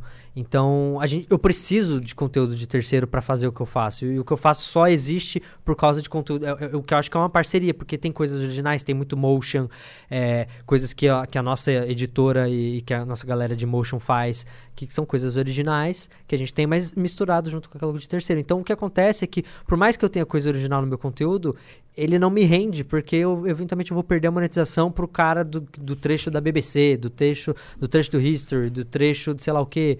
Eventualmente, esses conteúdos vão, vão caindo. Qual Dá foi a pra su- correr atrás disso? Dá pra Pedir brigar? ou- Eu- eu- cara, eu briguei, por exemplo, com paródio, porque caiu uma retrospectiva minha. Retrospectiva eu, eu, eu- brigo porque, cara, não, é animação original, a música é, é, é regrava, é, a, a base instrumental ela é toda criada pra música do zero no estúdio que eu faço com o meu querido amigo do, do Hataka Studio, que é o Fábio Hataka, que ele recria a base instrumental, cria uma base nova e a gente faz uma música original em cima. Então não tem. A, a gente tem direito por lei de fazer, de, de parodiar uma música. Sim. Isso, isso a lei permite. Então, quando, ca- quando caiu recentemente uma, uma retrospectiva, eu fui atrás, acionei advogado e a gente conseguiu Vocês voltar. É. Só que tem coisa, por exemplo, vídeo dos Beatles, meu. Eu não consigo, cara. É um vídeo que toda hora cai. E eu não consigo, porque tem um milhão de copyright de música diferente da, da Apple, da gravadora Apple, que é a gravadora, do- e de coisa da Universal, que é dos clipes deles. Então, tipo assim, não dá, cara. Eu tenho que, eu tenho que mandar 200 mil contra notificação, porque é um vídeo de 1 hora e 50, da, contando a história dos Beatles. Quem assistiu esse vídeo sabe que é um vídeo incrível, cara. Um vídeo que eu fiz pro meu pai, em homenagem ao meu pai Caralho. que é fã dos Beatles. E, tipo, o Rob, um dos roteiristas, o principal roteirista da- desse, desse vídeo, é, ele, ele é fãzaço dos Beatles, fez um roteiro incrível, cara. É, é, então, Caralho, assim, que escroto é muito porra. triste, cara. O meu vídeo da Copa do Mundo é um vídeo de duas horas e meia. Nossa, é um Um documentário. documentário que mostra o Brasil em todas as Copas do Mundo, contando o contexto histórico da Copa, sabe, as polêmicas que rolaram, os comerciais, quem, quem ganhava, quem perdia, qual que- contando tudo, duas horas e meia de vídeo.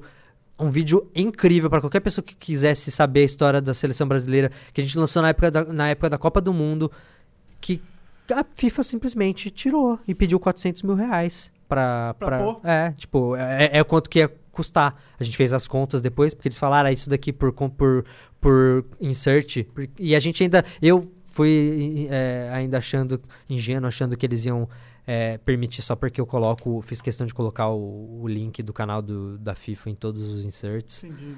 Nada, caiu. Um abraço, tchau, tchau. Um documentário de duas horas e meia jogado no lixo. Que, qual- que soluções você pensou pra contornar isso? Não tem solução? No caso da FIFA, o que eu vou fazer? Não, não, não do caso da, da FIFA em si, mas do, pagar? do caso do YouTube desmonetizando, tá ligado? É a solução, cara. É o que Como eu que você mon- monetiza A- esses conteúdos? A solução que eu tenho agora é, é produzir algo 100% original. O problema é que é caro.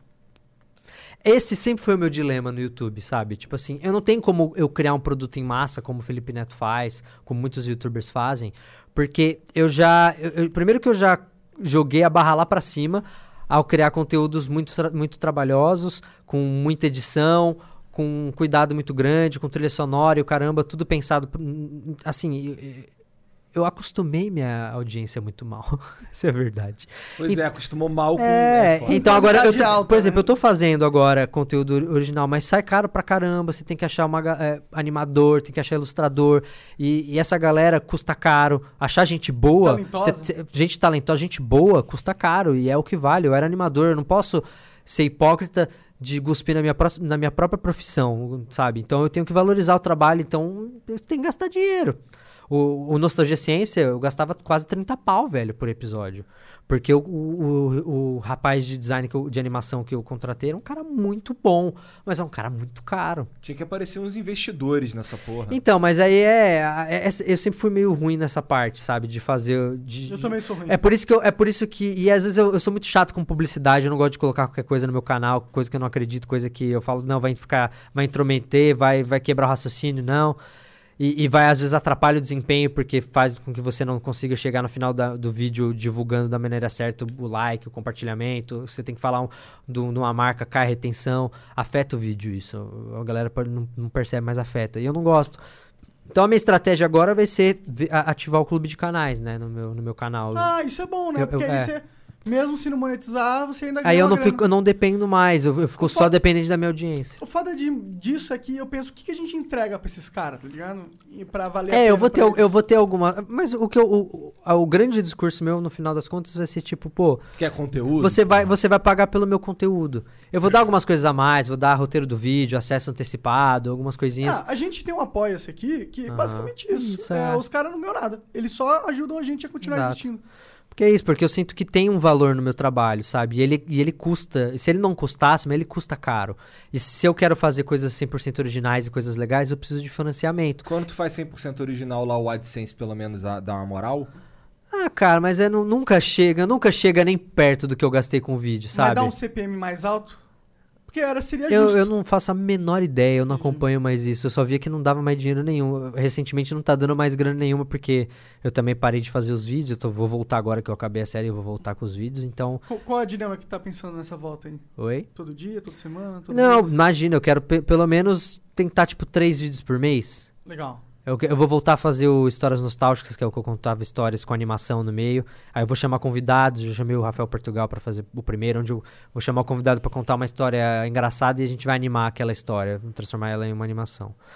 E eu, a retrospectiva, enfim, tem projetos, eu, eu tenho um projeto que eu quero que eu tô fazendo agora que ele é totalmente animado, que ele é só. é, ele é como se fosse o In a Nutshell. Vocês devem conhecer o In a Claro, Nutshell. claro. Ele é nessa pegada, assim, ele é todo animado. Eu conheço, sou fã pra caralho. Eu inclusive. também. Fã Ah, o Nostalgia Essência era, era bem ba- baseado no In a Nutshell.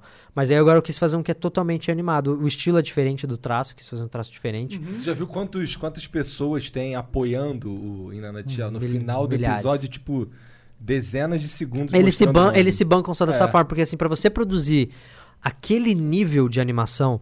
Galera, o nível de animação do Nutshell é uma coisa. É porque é os caras, são os caras que são os designers. Ele começou com, com- assim, né? Eram, eram designers, animadores fodas. Que falaram, vamos fazer um canal assim. E aí eram os caras foda fazendo um bagulho foda. Se você vai gastar, contratar uma galera daquela, maluco, você gasta uma grana que você não. Então, o- aquele canal só existe por causa disso. E é lógico, eles foram crescendo, conseguiram apoiadores o suficiente pra também uma cri- criar uma equipe gigantesca que se. Né, Eles têm uma acaba se pagando. gigantesca ho- hoje em dia? Ah, eles têm uma equipe bem grande, cara. Acho que é coisa de uns 5, 6 caras ali trampando. Quantas, quantas pessoas trabalharam no, no seu especial da Netflix? Especial, tô falando com comediante. Não faço a menor ideia. é mu- muita gente, cara, porque desde. Se se for pegar, desde a galera é, que tava no set de gravação contra a rega, lu- luz, cenário, direção de arte, direção de fotografia. Isso é tudo assistente de contigo, isso é um direção. problema seu. É isso? É assim que funciona? Não, assim, eles me contrataram pra entregar uma série. Então. Ser produtor, você é o produtor executivo. É, diretor. é eu, sou- é, eu sou o showrunner do bagulho. Então, tipo assim, além de ser o- um dos personagens, além de ser o roteirista, além de ser o- também o- um dos atores, né, do, do- o, o apresentador do negócio, além de também trabalhar na edição. Então, eu, eu- mas eu fiquei por trás de tudo. E o processo, ele funciona basicamente da seguinte forma: eu achei uma produtora para cuidar de várias outras etapas e enquanto outras etapas eu fui escolhendo a minha equipe. O que eu percebi que foi um erro contratar uma produtora, que da próxima vez eu tenho que fechar minha equipe por conta, é muito melhor. Porque você já vai direto na fonte da é muito mais certeiro. Entendeu? Eu tive vários problemas com a produtora. refações, essas coisas. É, de tipo deixar coisas na mão de uma galera que você sabe que não tem o mesmo olhar que você, não tem o mesmo carinho que você. E eu, eu acabar tendo que assumir essas, essas tarefas porque eu falei, eu vou, eu vou ter que ir atrás de uma pessoa, de uma galera que faz isso de uma forma melhor. E isso foi um problema. A série, a série inicialmente era pra ter sido entregue em agosto de 2019. A gente tá entregando em agosto de 2020. Um ano de atraso, cara.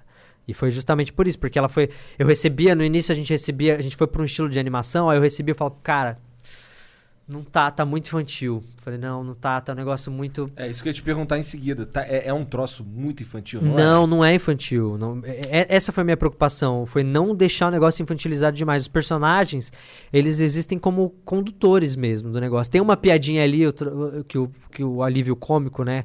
Do, do Bubarim, do Betinho. E a gente colocou esse alívio cômico justamente pra quebrar a densidade do conteúdo, né? E a gente tem ali, é, a gente trata de assuntos muito densos, de tipo, principalmente, por exemplo, é, quando a gente fala da peste, um dos episódios é sobre a peste. é, meu, você tá falando de, de, de uma pandemia que matou de 20 a 50 milhões de pessoas em todo o mundo. Então você tem que tratar esse assunto com uma delicadeza ali, com cuidado, com um toque. Então, eventualmente, fica muito tenso, aí você precisa ter uma quebra, sabe? Que você tá falando muito de morte, de, de opa, vamos dar uma quebra, vamos fazer uma brincadeirinha ali no roteiro pra aj- ajudar a quebrar um pouco essa densidade. Tá certo, entendi. Caralho, deve dar um trabalho filha da puta. Ah, sim, eu nunca faria algo assim. Nossa, cara, é, é, é- é muito trabalhoso, Só mas... de tu falar, eu tô cansado. O Netflix foi da hora com você quando você atrasou? Oi? Não, eles foram super compreensivos porque eles entenderam que eu tava fazendo isso pela qualidade. Entendeu? Eu não queria. Eu, eu sabia que. Uma coisa que a gente entende quando a gente tá, tá na internet, quando a gente produz conteúdo pra internet, é que o cara, quando ele cai no seu vídeo, ele não sabe se você fez ele em dois dias ou em dois anos. Ele não faz a menor ideia e pra ele não importa. Não importa. Por que, que vai importar que, pro cara que você gastou dois anos pra fazer Quer que aquilo? seja bom. Ele quer que seja bom. Então ele não importa. Essa é a questão. Então eu sabia que se eu ruxasse e me apressasse pra entregar um conteúdo que eu não acreditava ser o melhor que eu poderia fazer, a audiência ia avaliar aquilo. E é o que ia ficar pro final pra audiência. O que eu, o que eu entreguei. Então é melhor eu gastar mais tempo e atrasar e entregar um conteúdo melhor, porque toda a bronca que eu vou tomar da Netflix no final vai ter valido a pena, porque as pessoas vão gostar. E assim, eu acho que, pô, já tá, tá chegando, né, pertinho aí, dia 4 de agosto. É, parece que tá indo, indo bem o trailer na, na plataforma, dentro da plataforma. Achei que foi muito bom o anúncio da série, deu uma puta repercussão. Ah, então a, a Netflix tá super feliz com, com isso também e estão fazendo um trabalho muito legal de divulgação.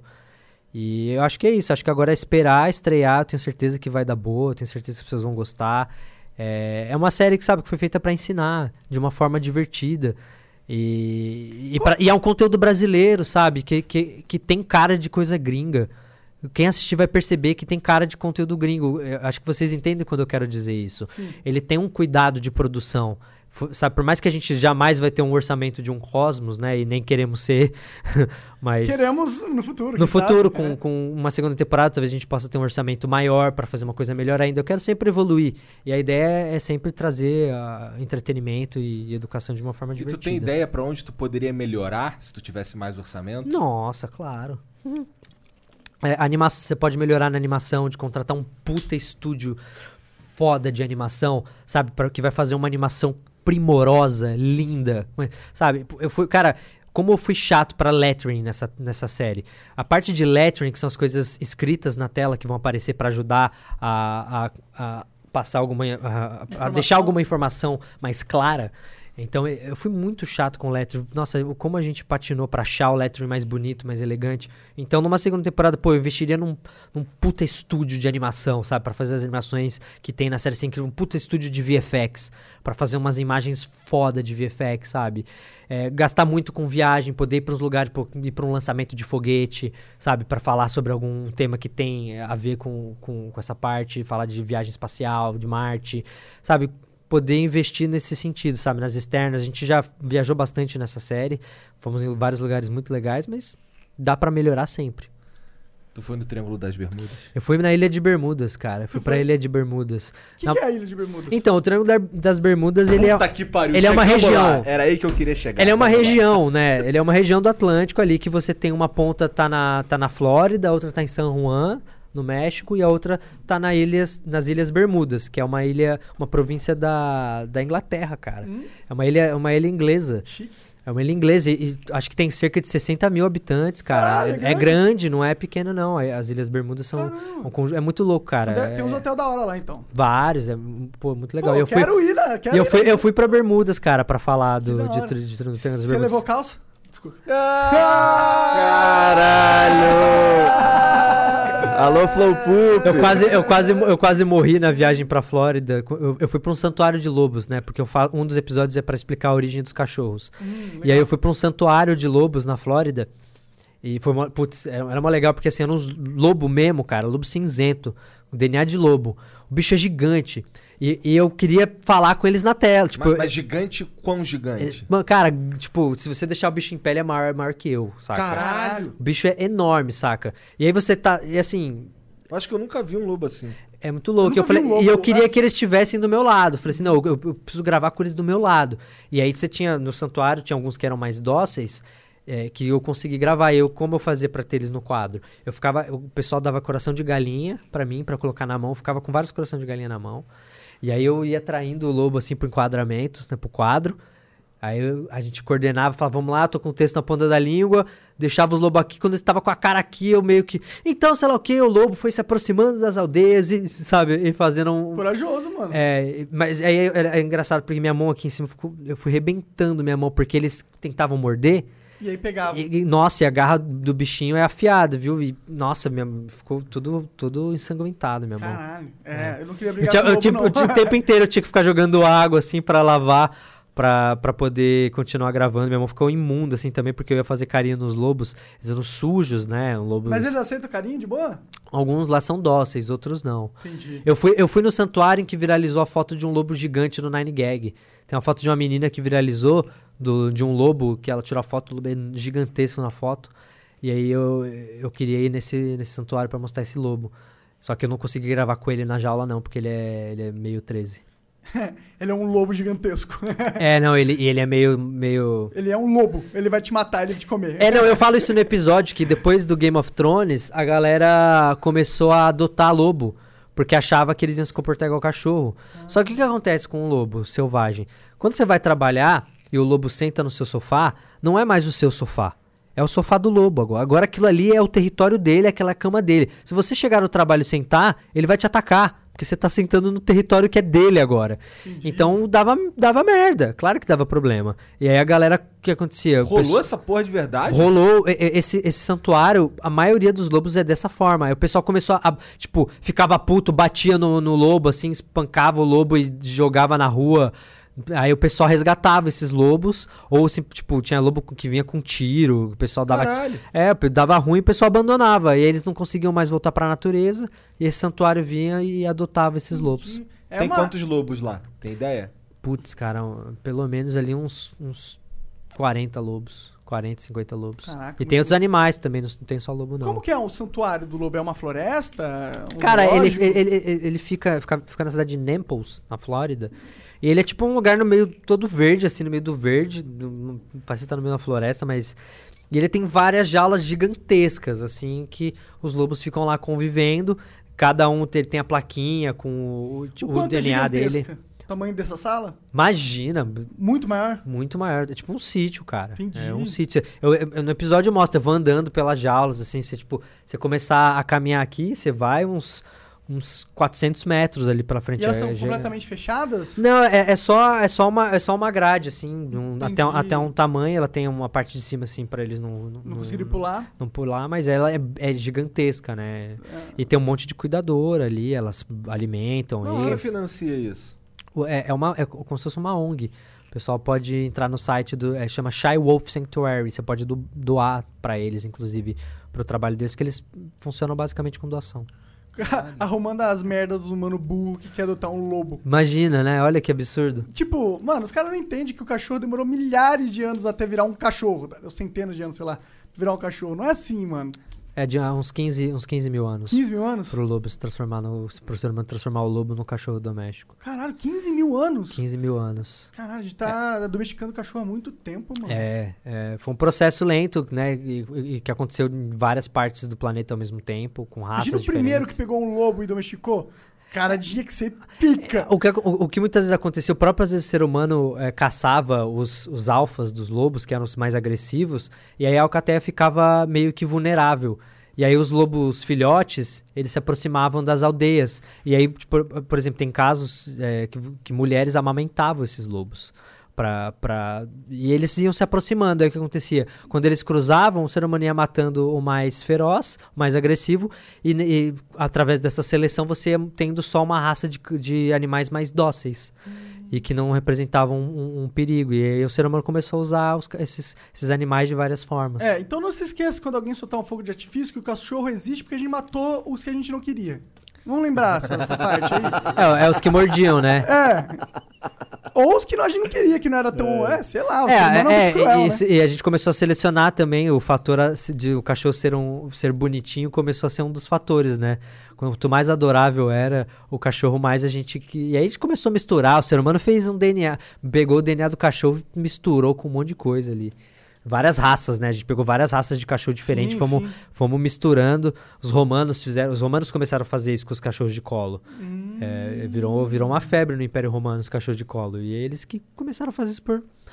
Tô fazendo nada, vamos criar um cachorro de colo.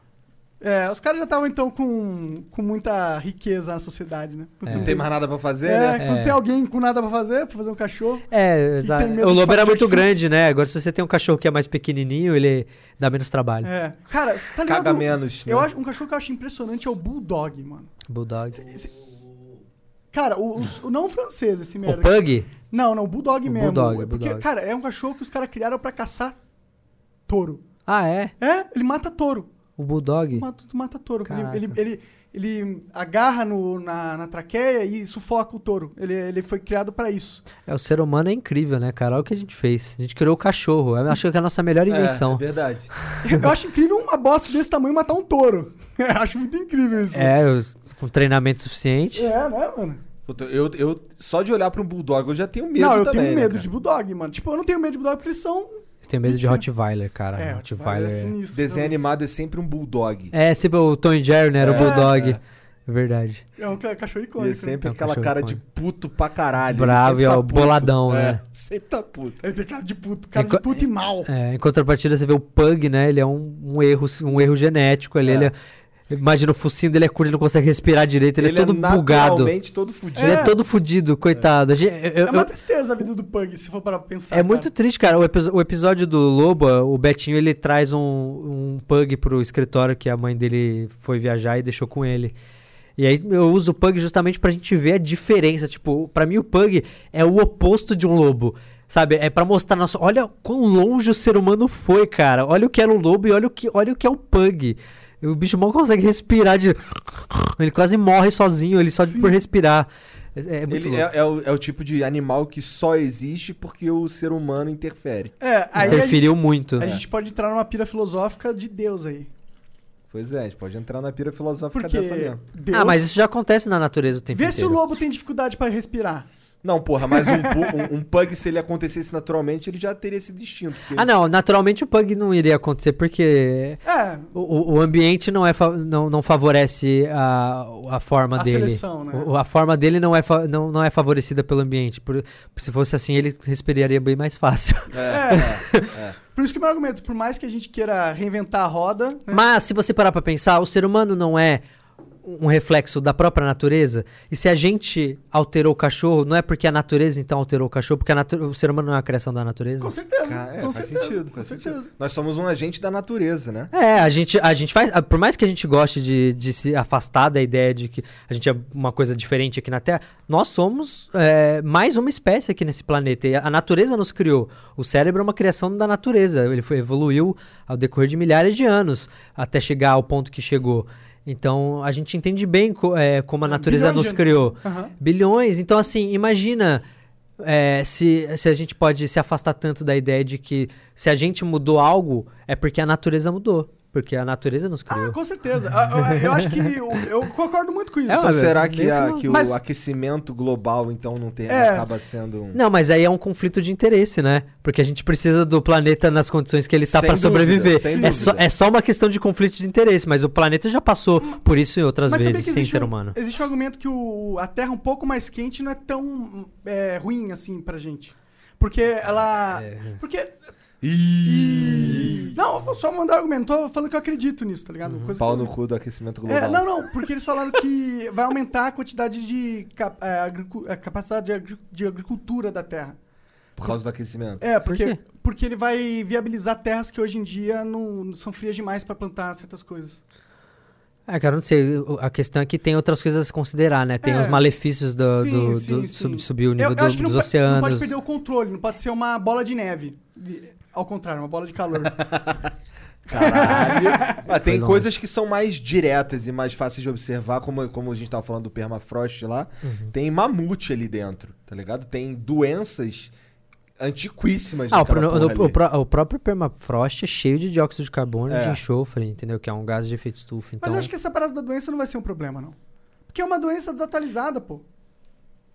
Ah, o nosso corpo ele já lida com doenças muito Não, mais avançadas. Eu, imagina, eu, mas eu tô é- se- falando se da você- minha cabeça aqui, eu A, falando a- merda. a- a que- a questão é funciona mais ou menos da mesma forma que aconteceu quando os europeus chegaram aqui no Brasil, entendeu? O, a- o que matou os índios, Verdade. a maior parte dos índios morreu por causa de doença. É. E, e era só porque o corpo deles não estava acostumado a lidar com aquilo. A- o fator novidade faz total diferença. Porque se Mas- seu corpo não está acostumado, não conhece aquilo, Aham. ele não sabe como se defender. É o caso da Covid. Mas eu vou te dar um curto argumento.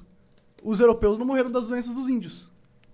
Mas a- a- a- as doenças dos índios, o, o corpo do europeu já tinha passado por isso há muito tempo. Exa ex- Eles já tinham os meios, eles já tinham eh, sido expostos a- aos tipos de doença dos índios há muito tempo. Então, mas ah, provavelmente ah, o tipo de doença do índio, tá ligado? Isso eu tô falando, eu posso estar errado. Eu, também, eu, também sou não tenho certeza do É, que eu tô é. falando, não. Eu acho É que só assim, porque tem, eu gosto de argumentar, eu acho isso interessante. Estamos tá tem conversando, vamos tem ver. É. aquele lance da, da maldição da tumba do faraó, que o cara chegava pra roubar o, o ouro que tinha, ou qualquer riqueza que tinha. Aham. O cara abria aquela, aquele sarcófago com uma múmia aprisionada ali há ano pra caralho, saía aquele, aquele bolo de, de, de, De ma- doença, de coisa é. dali e o cara É morria. verdade, é verdade. É verdade. Né? É, muitos falavam que a maldição era isso, É, né? Eles Verdade. não- é, pois é. Inclusive, você tem episódio de pirâmide nesse. Não, mas uma segunda temporada seria Porra, legal. A pirâmide é um dos, dos mistérios mais misteriosos que tem, cara. É, falar, fa pra sondar, né, como construir as pirâmides, Sim, né? isso aí é uma discussão, isso é um, um negócio Tem, que várias, é, tem, várias, tem vários, vários meios, né? se, Que se eles- você entrar Cê- nisso... eu, eu acho que já existe. Entre os geólogos, eu acho que já existe um consenso Não. do mais aceito.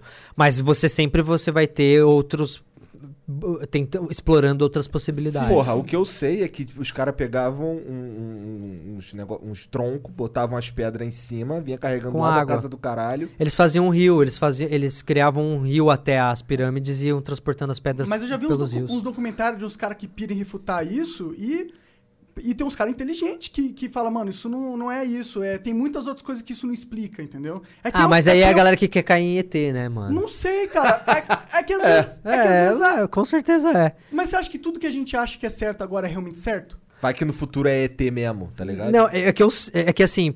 eu- É que cara, eu acabo coisas- de postar um documentário sobre isso no Aham. YouTube, sobre a, a possibilidade de ter vida alienígena. Aham. E assim, a possibilidade de existir um ser com, com capacidade. Com, primeiro, a vontade dele querer intervir construindo as pirâmides. Por quê? Sabe quantas vezes. Se um ser é inferior. Quantas vezes você já parou pra trocar uma ideia com uma formiga? A gente mata. A gente, a gente ignora, ou mata ou ignora. A gente reconhece que ali existe uma civilização, uma pequena civilização, onde cada formiga tem É, uma tem guerras relação. mundiais. É, é, é, elas trabalham em conjunto, mas a gente não para, porque a gente sabe que a gente tá num nível muito acima. Uma, uma civilização que tem a capacidade de viajar entre, pla- entre, o sistema so- entre o sistema solar, entre as galáxias, ela já tá num nível tão acima de que, foda-se que foda-se as pirâmides Sim. que a gente tá construindo. Dane-se, sabe? Se ela já usa. Se ela já é um tipo de civilização tipo 1 que consegue utilizar toda a energia do próprio planeta, ou tipo 2 que consegue consumir a energia da estrela, Aham. é, ela, Caralho, ela tem tipos de tem, tem, civilização? tem, tem os três tipos, Ah. né? O tipo 1 é o tipo de civilização que, que já consegue utilizar de maneira sustentável todos os recursos do seu Então a gente, planeta. a gente não é nenhum. A é gente isso? tá- é, alguns especialistas dizem que a gente tá ali nos 70 e poucos por cento. Tá. Do- Do 1. A- O segundo é uma civilização que consegue utilizar toda a energia da sua estrela natal. Sua estrela que ilumi- te ilumina. No nosso caso seria o Sol. solar, né? É, no nosso caso seria o Sol, mas se você tiver um sistema com dois sóis, São você dois pode ter dois sóis. É, e uma tipo 3, Como é que é? Se você tiver um sistema com dois, Dois sóis, daí você tem dois sóis. aí você tem a energia de dois sóis. É isso, faltou o complemento. E uma tipo 3 é uma que consegue utilizar toda a energia da galáxia. Caralho. E aí imagina um ser que consegue utilizar a energia da própria galáxia, como que ele vai olhar pra gente? Ele vai olhar pra gente e falar "Olha lá que bonitinho, eles estão empilhando, empilhando pedras uma em cima da outra ali, que legal. A gente não vai ser relevante pra essa galera. E, e outra, tem a- ainda uma questão mais profunda, sabe? Quais as chances de acontecer em outro planeta tudo que aconteceu na Terra até o ser humano chegar onde chegou? É improvável, é, é muito improvável. Assim, eu tenho certeza que existe vida fora da Terra. A- a- e a mesma certeza eu tenho de que essa vida não se parece nada com a gente. Porque, a- assim, a quantidade de barreira que o ser humano teve que ultrapassar para chegar aonde a gente chegou, para existir o ser humano, sabe? Quantas coisas tiveram que acontecer numa ordem específica ao decorrer de 4,5 bilhões de anos, num planeta que está à distância específica do Sol, que tem uma composição química específica, com água e o caralho, sabe? Isso não. Assim, por mais que a gente tenha planetas parecidos com a Terra, é, e diversos planetas parecidos com a Terra, a gente tem um- um- uma timeline muito específica de coisas para o ser humano nascer. Não é só a vida. Até eventos, tipo cometas, que podem mudar toda a história de um planeta, né? É, você teve asteroides que, que se chocaram com a Terra que, muda, que resetaram a vida na Terra diversas vezes. Se os dinossauros não tivessem sido extintos, o ser humano é possível que o ser humano não existisse, porque o ser- os dinossauros caçavam os primeiros mamíferos. É, então, o ser humano ele, ele descendeu de, um- de uma espécie de mamífero que só conseguiu prosperar porque ser- os dinossauros não existiam mais. Então, você tira uma pecinha de- desse quebra-cabeça e você desmorona todo o resto. Entendeu? Você, é, não, não tem como, não, cara. concordo. A probabilidade de ter uma outro, outro humano no Cére outro sabe, planeta- cérebro é uma coisa, tipo assim, o ser humano, criaturas mais complexas na Terra precisam, elas dependem do oxigênio, porque a gente tem uma coisa chamada mitocôndria, que tira energia do oxigênio. E a maior parte do, do, do do gás que a gente respira, da nossa atmosfera, é de, tem oxigênio. Então a gente arrumou uma forma, todas as criaturas complexas só conseguem crescer do tamanho que elas, que elas crescem por causa que elas utilizam energia do oxigênio. A gente usa é, o oxigênio para quebrar as moléculas do- dos alimentos que a gente come. Toda criatura complexa faz isso. Então, se você não tem um planeta que não tem oxigênio, você já não vai ter a mitocôndria.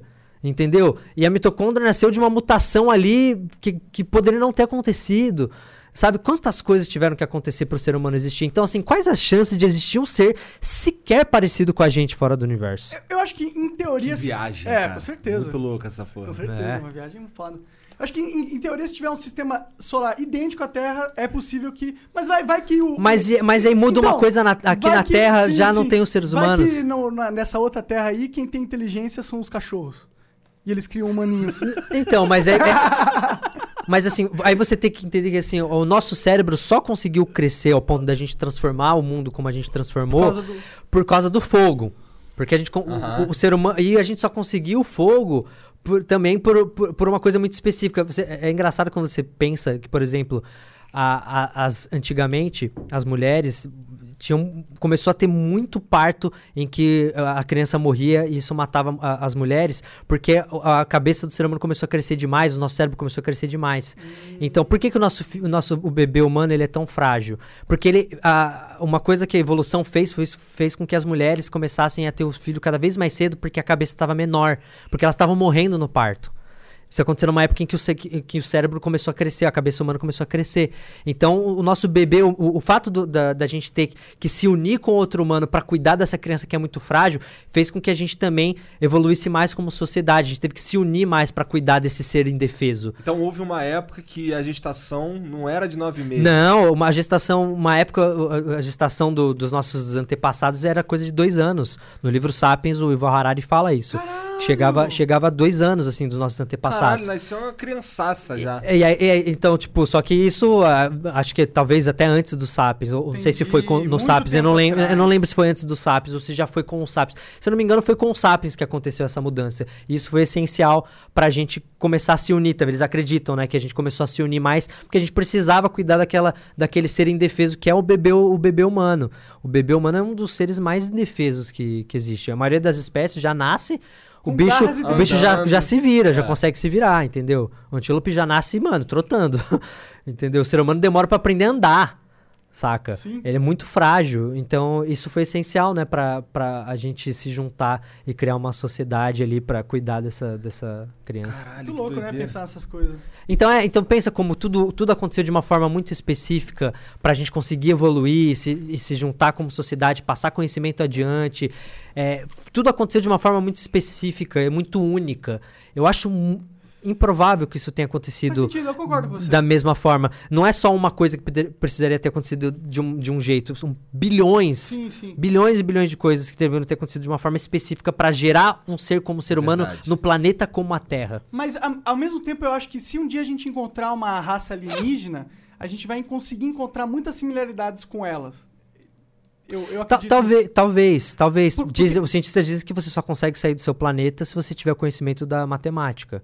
Então, uma, uma, uma Então, civilização exato. precisa da matemática para conseguir explorar outros planetas, Então para ter tecnologia. deles vai entender matemática. Então De- com outros uma- símbolos, com outro, de outro jeito. Mas vai ter uma conexão com então, isso se tiver uma civilização inteligente, Ah, que chegue ao ponto de ser inteligente. Sim, sim. né? E aí tem que ver qual a relação dela com, com o ambiente, né? É. Se é a mesma... O ser humano, ele, ele só evoluiu porque a gente tem a curiosidade. Nós somos um ser curioso.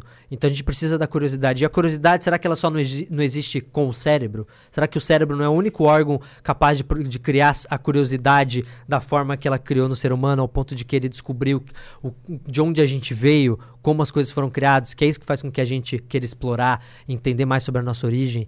A gente precisa dessa curiosidade, entendeu? Mas que outras espécies fazem tem essa mesma curiosidade que o ser humano? Você tem Ah, uma curiosidade do, do ambiente que você tá, mas a curiosidade de saber a sua origem, de onde você veio, isso é só o ser humano. A gente é o único que tem essa A capacidade. vida, a vida, vamos, vamos lá. A- existe algum, algum tipo de.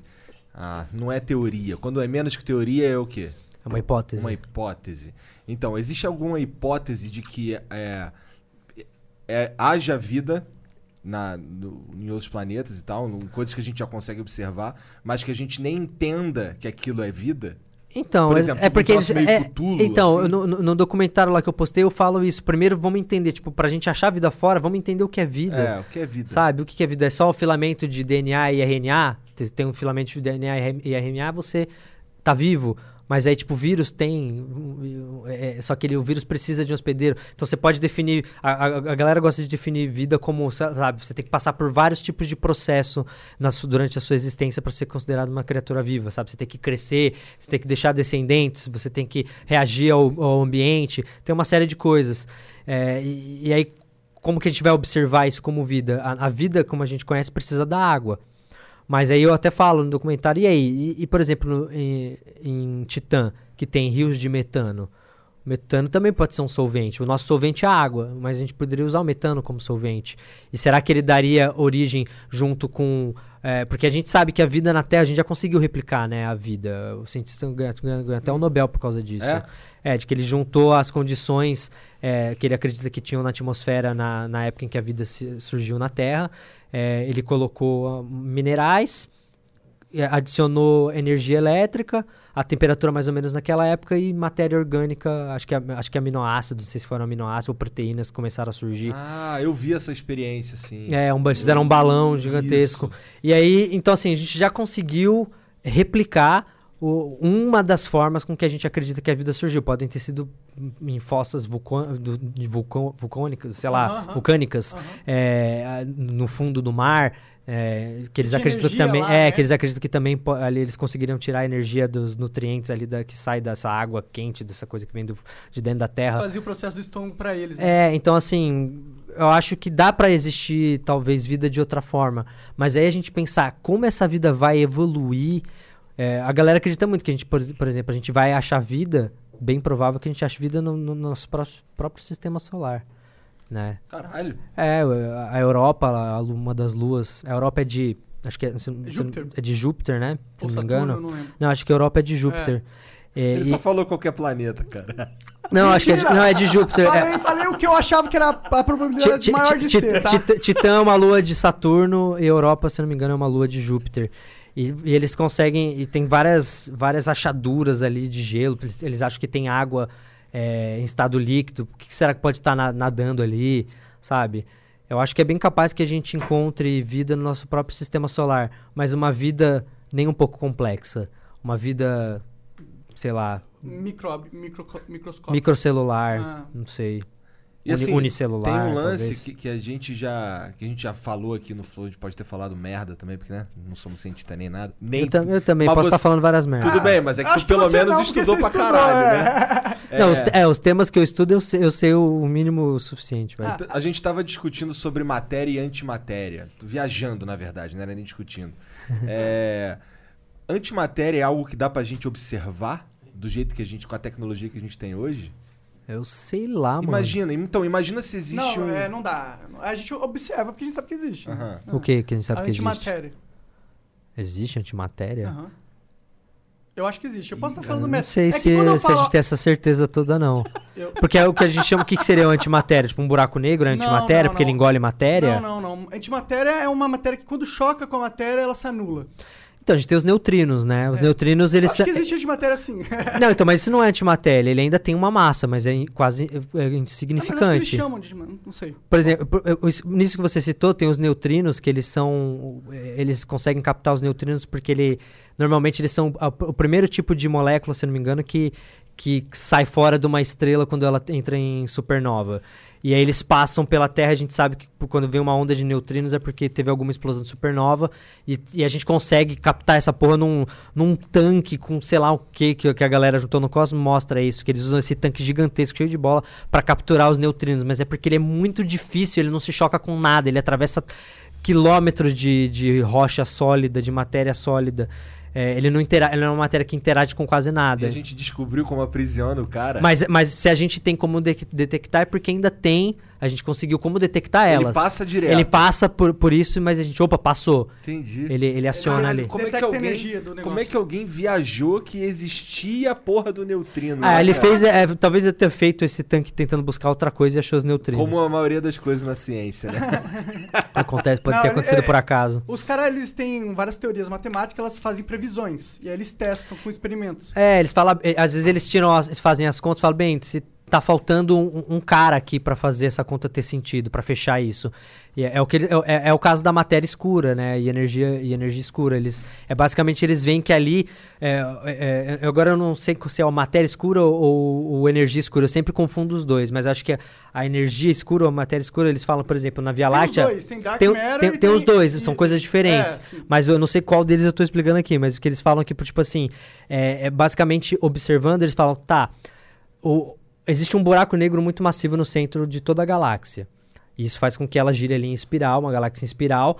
E eles falam assim, pela, pela relatividade, deveria, no, cen no centro dessa, de- dessa galáxia, as estrelas e os sistemas deveriam é, girar mais rápido e mais devagar, conforme você vai se afastando do centro da galáxia.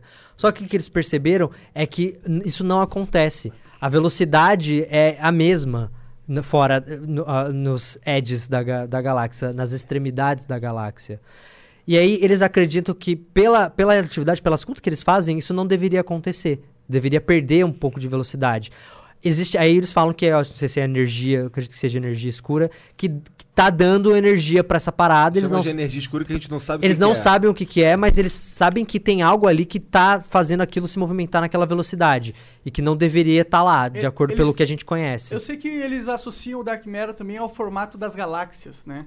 Que é, é o que mantém as galáxias juntas também e, e separadas uma das outras. É, eu já não lembro direito. É, eu, o fato de eu falar viagem. isso é que eu vejo nos vídeos e eu não sou, eu não sei é, Não sabe se é defender- caô, se não é. É, eu não sei defender pra. eh, teoria, realmente, sabe? Uhum. Eu não sei se eu vo- sei Voltando, também. voltando àquele né, assunto um pouco das, das Eu pirâmides. vou dar uma mijada, rapidão. Só pra. A teoria dos caras que. Não é que é alienígena. Os caras falam que.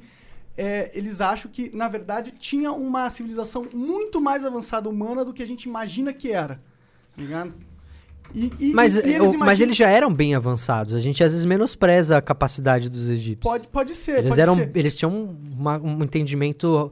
é, Tem uns episódios do Joe, do Joe Rogan que ele conversa com os caras que são especialistas em Egito e não sei o quê. E aí é disso que eu tô tirando essas minhas referências. Não, sim, sim, sim. Sim, é, é, é porque eu sei, eu sei que existe essa discussão. E eu gosto disso, tá ligado? Eu gosto de. Eu, vi- eu, não... eu já vi uma vez um que eles explicavam que eles criaram tipo uma, uma- um, um túnel de água. Eles, des- eles desviavam o rio até a pirâmide. Eles, que eles faziam? Eles iam enchendo a pirâmide de água e usava a água para mover os blocos de andar para andar. Eles colocavam os blocos nisso, tipo, colocava numa câmara de água, fechava, abria o outro lado, aí o negócio ia subindo. Tá ligado? Aham. E aí chegava no outro andar, que eles usavam esse sistema pra mover blocos muito pesados, que falavam, ah, como, que, como é que levava os- esses blocos ah, em cima na pirâmide, naquela altura, uns blocos de sei lá quantas toneladas. Aí eu já vi um lugar que Pô. explica dessa forma. Pode crer, muito interessante. É. É. muito legal, né? A gente pensar que. A engenharia, cara. Sim, Ah, Naquela época tinham engenheiros fodas no Egito. Sim, eu imagino, mano. E, e- eu fico pensando se não existem civilizações perdidas, tá ligado? Ah, deve Porque ter, a gente cara, tem muita história de planeta, tá ligado? E a, o humano já foi viável, houve, houve tantas transformações. Eu piro nessa parada, né? E é legal, eu acho da hora discutir. É, e, deixa eu ver. O que, que você tem feito na, é, na pandemia, assim, de, pra se divertir, cara? Você tem jogado? Você é gamer, eu sei. Eu StarCraft. jogo, cara, eu jogo muito videogame. Eu tô jogando o, o Ghost of é, Tsukushi- Tsu- Ah, Tsushima, sei lá, Tsushima, não eu sei. não, gi- qual. eu não sei, eu não vi Ghost of. Tsushima, É legal? O que, que é desse? Maravilhoso. É de Playstation, de Xbox? Ele é exclusivo do, do PlayStation 4, se eu não me engano. Eu acho que ele é exclusivo. Ele é o mesmo estúdio que fez o In- Infamous 2. Ah, da hora, muito bom. é, o um é- é um Eles são, aberto. eu acho jogo que é aberto. Sucker Punch, Sucker Punch. Hum, Se eu não me engano, se eu não me engano é da Sucker Punch. É, cara, é sensacional, um jogo que, que conta da a invasão dos mongóis no Japão, cara. É A tentativa de invasão, né? Eles não conseguiram invadir o Japão. O Japão Caralho, resistiu. Japão Japão é resistiu. Isso é muito importante para a história do Japão, né? A invasão dos mongóis, porque eles resistiram à invasão e é uma coisa muito importante para a cultura deles. Ninguém existiu, né? É, é, então, é, os mongóis eles eram conhecidos por serem, né, um povo que ia dominando tudo, né? E uma das, uma das vezes que eles, que eles perderam a batalha foi contra os japoneses. E é muito legal que o jogo ele é ambientado nessa invasão dos mongóis. E, cara, muito, muito maneiro o Ghost of Tsu- Tsukushima. Ah, tá. Caralho. Entendi. Tá falando do, do game. Queria, mara- bem, queria bastante jogar esse jogo, mas ainda não joguei nem o The Last of Us 2. Cara, eu comecei a jogar o The Last of Us, o novo, mas aí eu, eu comecei a ter depressão e eu, eu Ele é bad vibes. É muito bad vibe, eu não tava me divertindo. Falei, eu não tô me divertindo. Eu tô tenso o tempo inteiro e eu precisava ficar relaxado. Tava jogando videogame pra relaxar, tava terminando minha série, ficando maluco. Falei, eu precisava, precisava relaxar. Aí eu ia jogar um jogo que me deixava mais tenso ainda. Eu falei, não, não, não aguentei muito no The que Last tu of não Us. foi Entenda, é um puta jogo. Por que tu não foi jogar um Rainbow Six, cara? Mas aí eu vou sair mais frustrado ainda, né? É difícil. Eu jogo LOL, cara, olha só. Eu jogo LOL. LOL? Eu jogo LOL quase É, todo dia. Eu sério? jogo lá com o Drizzy, Que rank Patife. tu é, cara? Caralho, jogo Drizzy, ranqueada. salve, salve pra você. Você é um filho da puta que a gente te chamou pra, pra vir no Flow de novo e tu não ficou de causa. É, ele é o Flow 1, né, cara? É, o Drizzy. Ah, o. Driz é o do primeiro? Pô, maneiro. Não, ele é, assim, teve o 1 que a gente sumiu com ele porque tava muito ruim. Esse aí foi o fez- zero, a gente sumiu com o zero, É, daí é. o um teve e ele foi o primeiro convidado. É, ele foi o primeiro convidado. Le- legal. Tá, inclusive ele deu um, um abridor de lata Que tá ali. que tá ali guardado no coração. É. Maneiro. Abridor de lata não, abridor de garrafa. É, é garrafa isso. Gosto pra caralho do Drizzy. Ele que me convenceu a, a morar em Curitiba. Foi fácil. Ah, é? É, foi bem fácil. Mas ele. A Europa do Brasil? É, ele me deu asilo lá uma semana. Fiquei lá eu, minha mulher minhas duas filhas na casa dele, enquanto a gente tava vendo as paradas lá. Em uma semana eu já aluguei a casa. Pô, é me um cara muito da hora, né? É um cara muito legal. E ele é enorme. Ele, tá é- enorme ele- ainda? Ele tá um grande, ele tá, ele tá grandinho, cara. A gente joga LOL, cara, quase todo dia. É que. LOL, LOL, né, cara? Eu tô jogando Dota. LOL, Dota- jogo? Ah, desculpa. Vocês são, vocês são do Dota? Somos do É, Dota. somos do Ah. Dota, mas então, o Dota agora tem um. Ele tá com um modo lá que é o do. É como H- se fosse um, um roguelike, sabe? Que tem só alguns heróis, ele é bem mais simples. E assim, A parada do Dota é que ele era mais complexo. É Eu incrível. já acho o LoL difícil pra Não, caramba. É difícil, é, LOL é É. difícil mesmo. Eu acho mó difícil, cara. mas o Eu- Dota tem várias que o é outras mais. complexidades, sim. É. Mas esse modo ele é gostoso, porque todo mundo consegue jogar aquele. Até quem Eu nunca sou jogou. meio nubizão, não, eu, assim, eu tenho uma noçãozinha, mas não, LOL, LOL é da hora, eu joguei pra caralho. eu não, não, não conseguiria fazer dos caras que jogam competitivo. Esses caras são muito bons. É, né? mas É. aí tu tem que tryhardar. É, os caras treinam, os cara treinam muito, né, cara? Sim, é uma vida- Eu, eu não gosto de jogar assim, tryhardando. Eu gosto de dar uma relaxadinha, jogar. Então eu nem, eu nem jogo ranqueada. Eu, eu sempre. LOL o que eu jogo mais é Aran. Ah, uma aranzinho. rapidinho. É. Jogo mais Aran. Aran é all random. Aran é aquele. É aquele, é, é aquele Ah, modo é que. É aquele É. modo que, é- que é só uma lane só. Você, você tem que chegar no Nexus do cara. Ah, ele não, então, então não é easy mode, né? É only mid, only É, mid. Entendi. É que no Dota, Only mid, isso. O do Dota Aran era é, No Dota all é- random easy mode. Não, aí é Arém. gold, Aí mais- é Arém. Arém? É. Ah, verdade. É, no Dota o Only Mid era Aron. Aron. É. Aron. Eu gostava de jogar AP.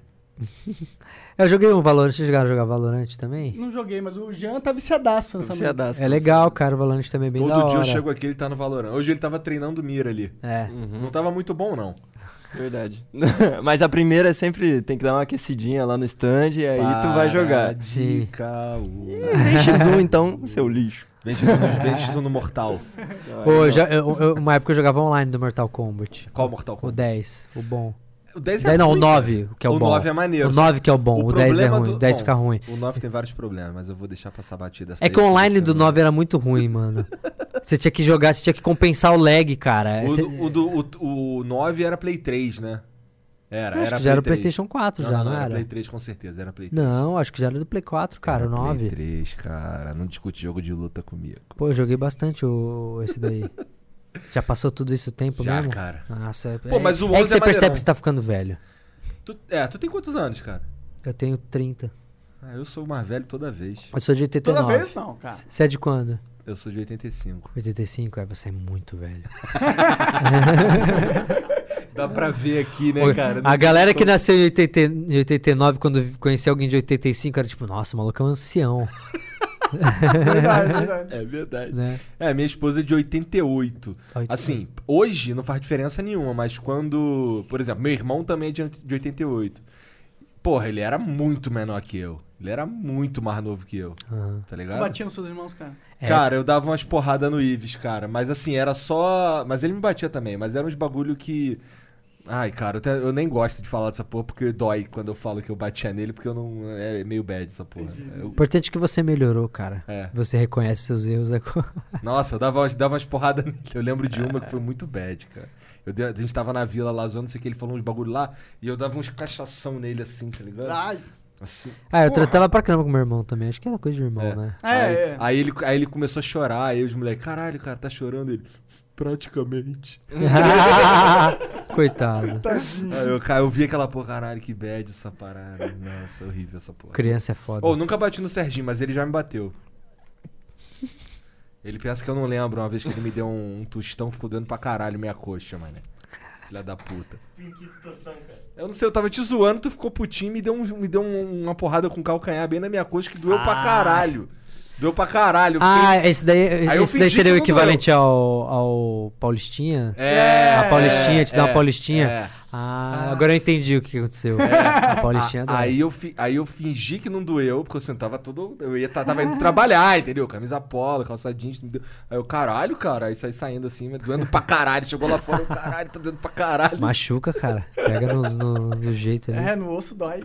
Filha da. Foi na coxa, é na cara. coxa, mas, mas o osso pra. Né, aquele Pô, vocês têm, vocês têm cheio dos bonequinhos aí. Eu, eu Cara, tu eu não gosta, vendo, não? Gosto, eu, eu tava vendo o All Might ali. Eu sou mó tacão, cara. Ah, é? Eu sou, mó, eu sou o maior otaku que você vai É, você conhecer. Mentira, animação, né? Mentira, mentira. Esse Cara, é mas eu- maior- Vamos lá, você gosta de Jojo? O Jojo, óbvio. Ah, As aventuras de Jojo? é claro, querido. The Weird, the, the Bizarre Adventures of Jojo. Ó, já errou, tá vendo? Eu falei weird, eu ah. confundi Não é o weird com otaku, não é Não, o eu vi otaku. todos, todas as temporadas É. de Jojo. Eu, eu, Eu- eu fui indo. Eu virei consegui. Jojo Fag antes de ser cool, sabia? Um pouquinho antes, pra ser sincero. É. Eu, eu queria saber porque eu conhecia Jojo de jogo de luta.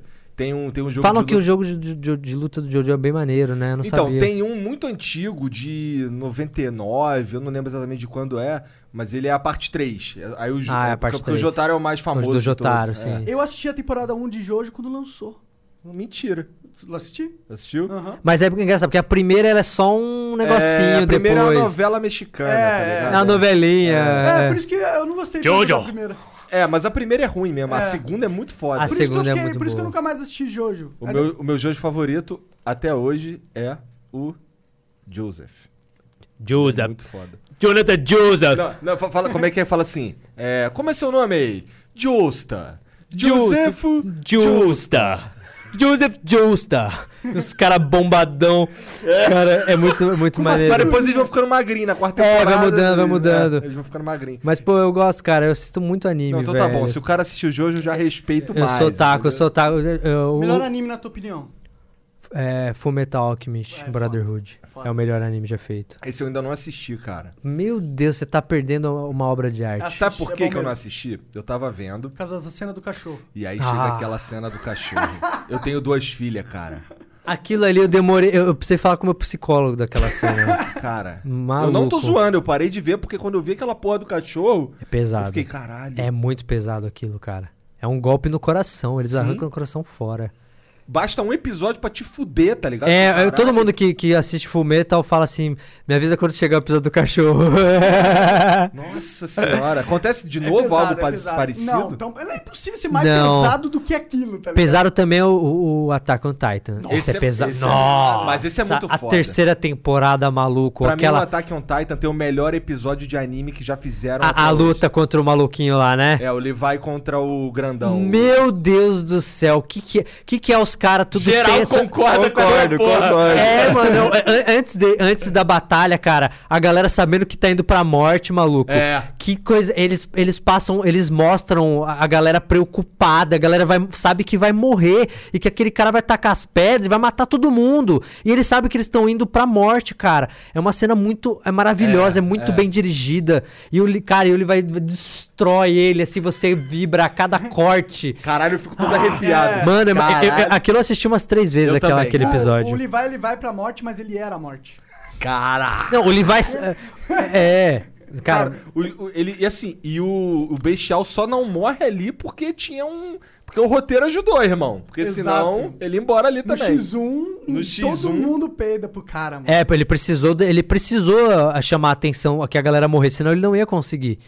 Então, tipo assim, meu, ah, achei maravilhoso. Nossa, a série é incrível, a série é incrível. Essa, E- essa, essa série, eu, eu- eu acho que tá no top 3 ali, o Attack on Titan. Eu tô vendo uma muito louca agora, Ah. cara, que chama Overlord. Não conheço. Ah, de um, de um cara de um anime? É, de- não, de um RPG. Sim. Ah, ouvi Cara, muito foda. Mano, muito eu, foda. fi- eu fiquei impressionado, assim, é tipo, é um MMO do futuro, de um RPG, que um maluco Ah, eu chega vi no level primeiro episódio. 100, Ah, você falou dessa porra. Você que aí parece que o servidor vai fechar. vai não é? fechar e aí quando, quando ele fecha fica tudo real, vira tudo real. Os NPC começam a, ter, a falar igual a pessoa, o mu- o mundo começa a existir. E ele era o pica do pica do e jogo. ele era o level 100, ele era o, ele era o Overlord, ele era o, o cara mais pica, ele tem o cajado mais pica, ele tem tudo, ele é o, o dono do jogo.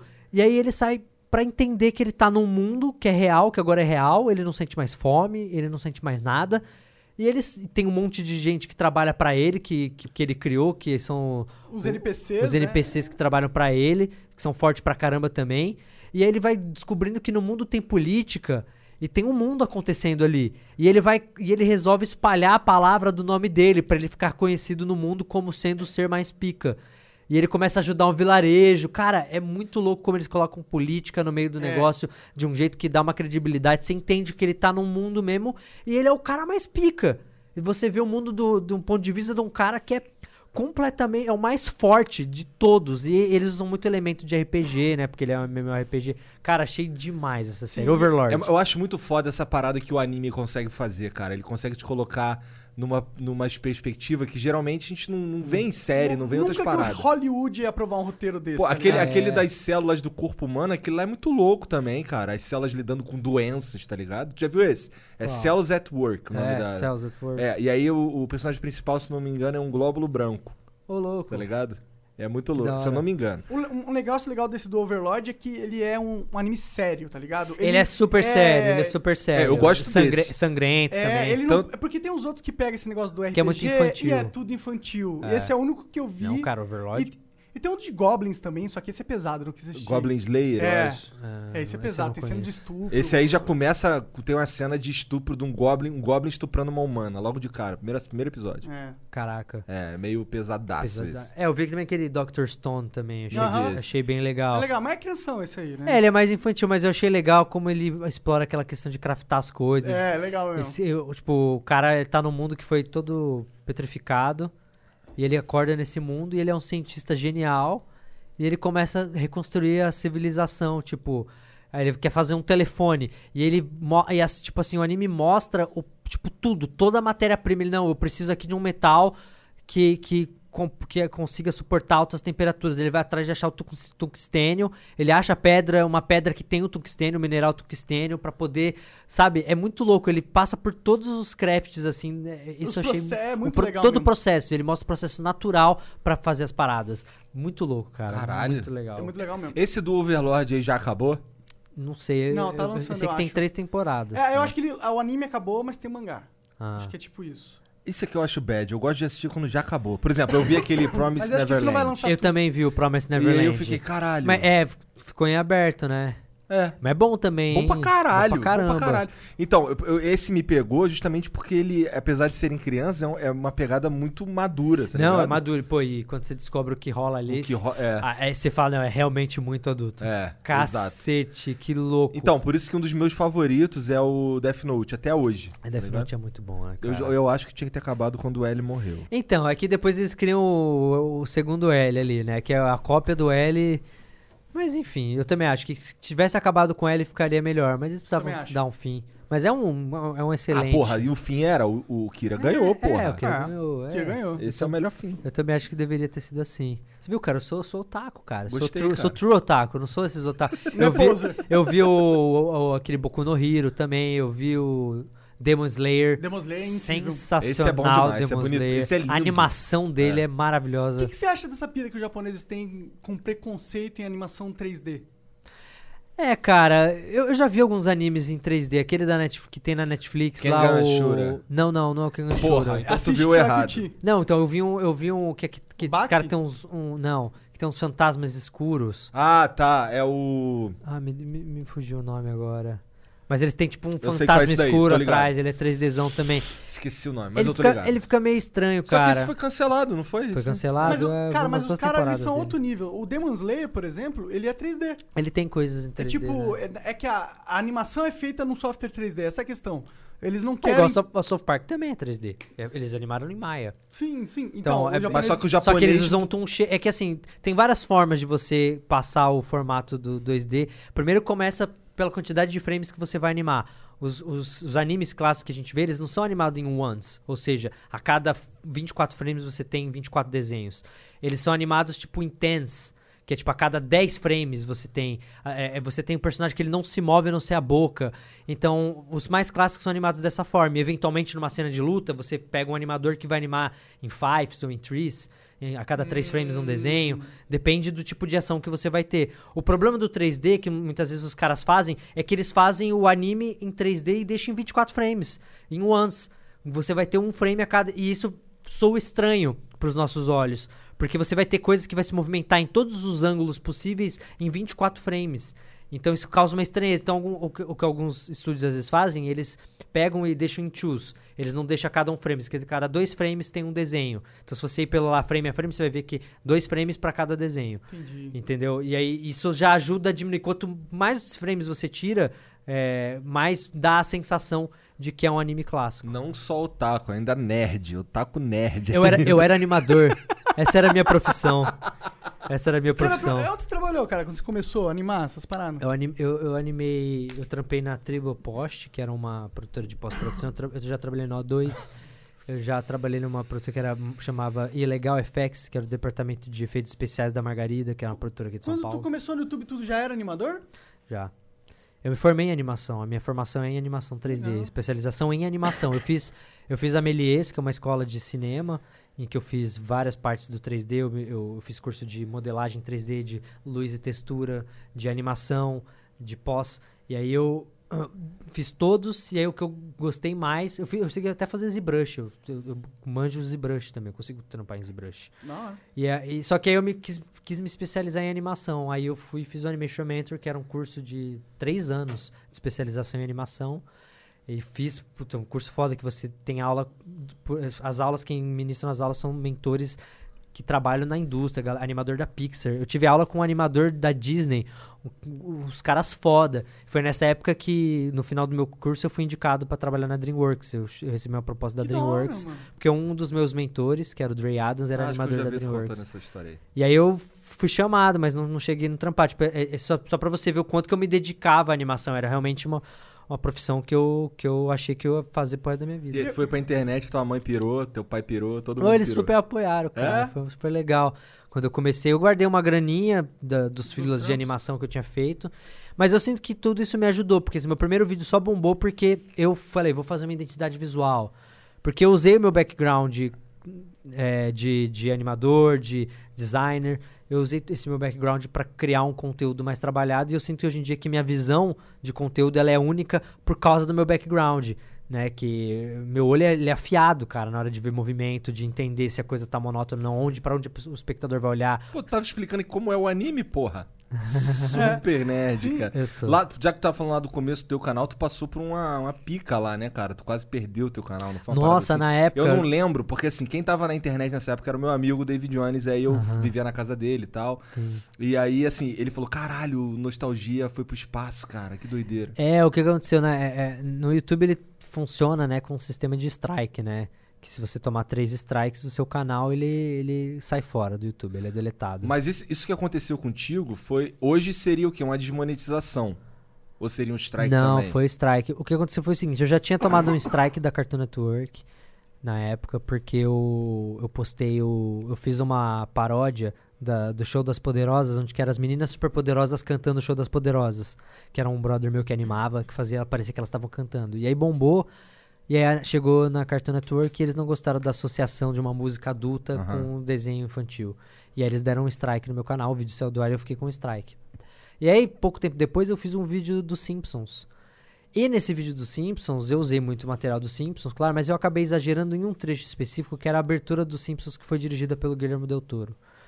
E eu coloquei quase inteira ela. O que, que ela tinha de especial? Era do Guilherme Del Toro. Não, tá, mas o que, que ela tinha? é- é- ela tinha sido. Ela tava no canal oficial dos Simpsons. Então, por estar no canal oficial dos Simpsons, ela tava registrada no Content ID. Aham. Então, quando eu postei meu vídeo, o que que aconteceu? O vídeo.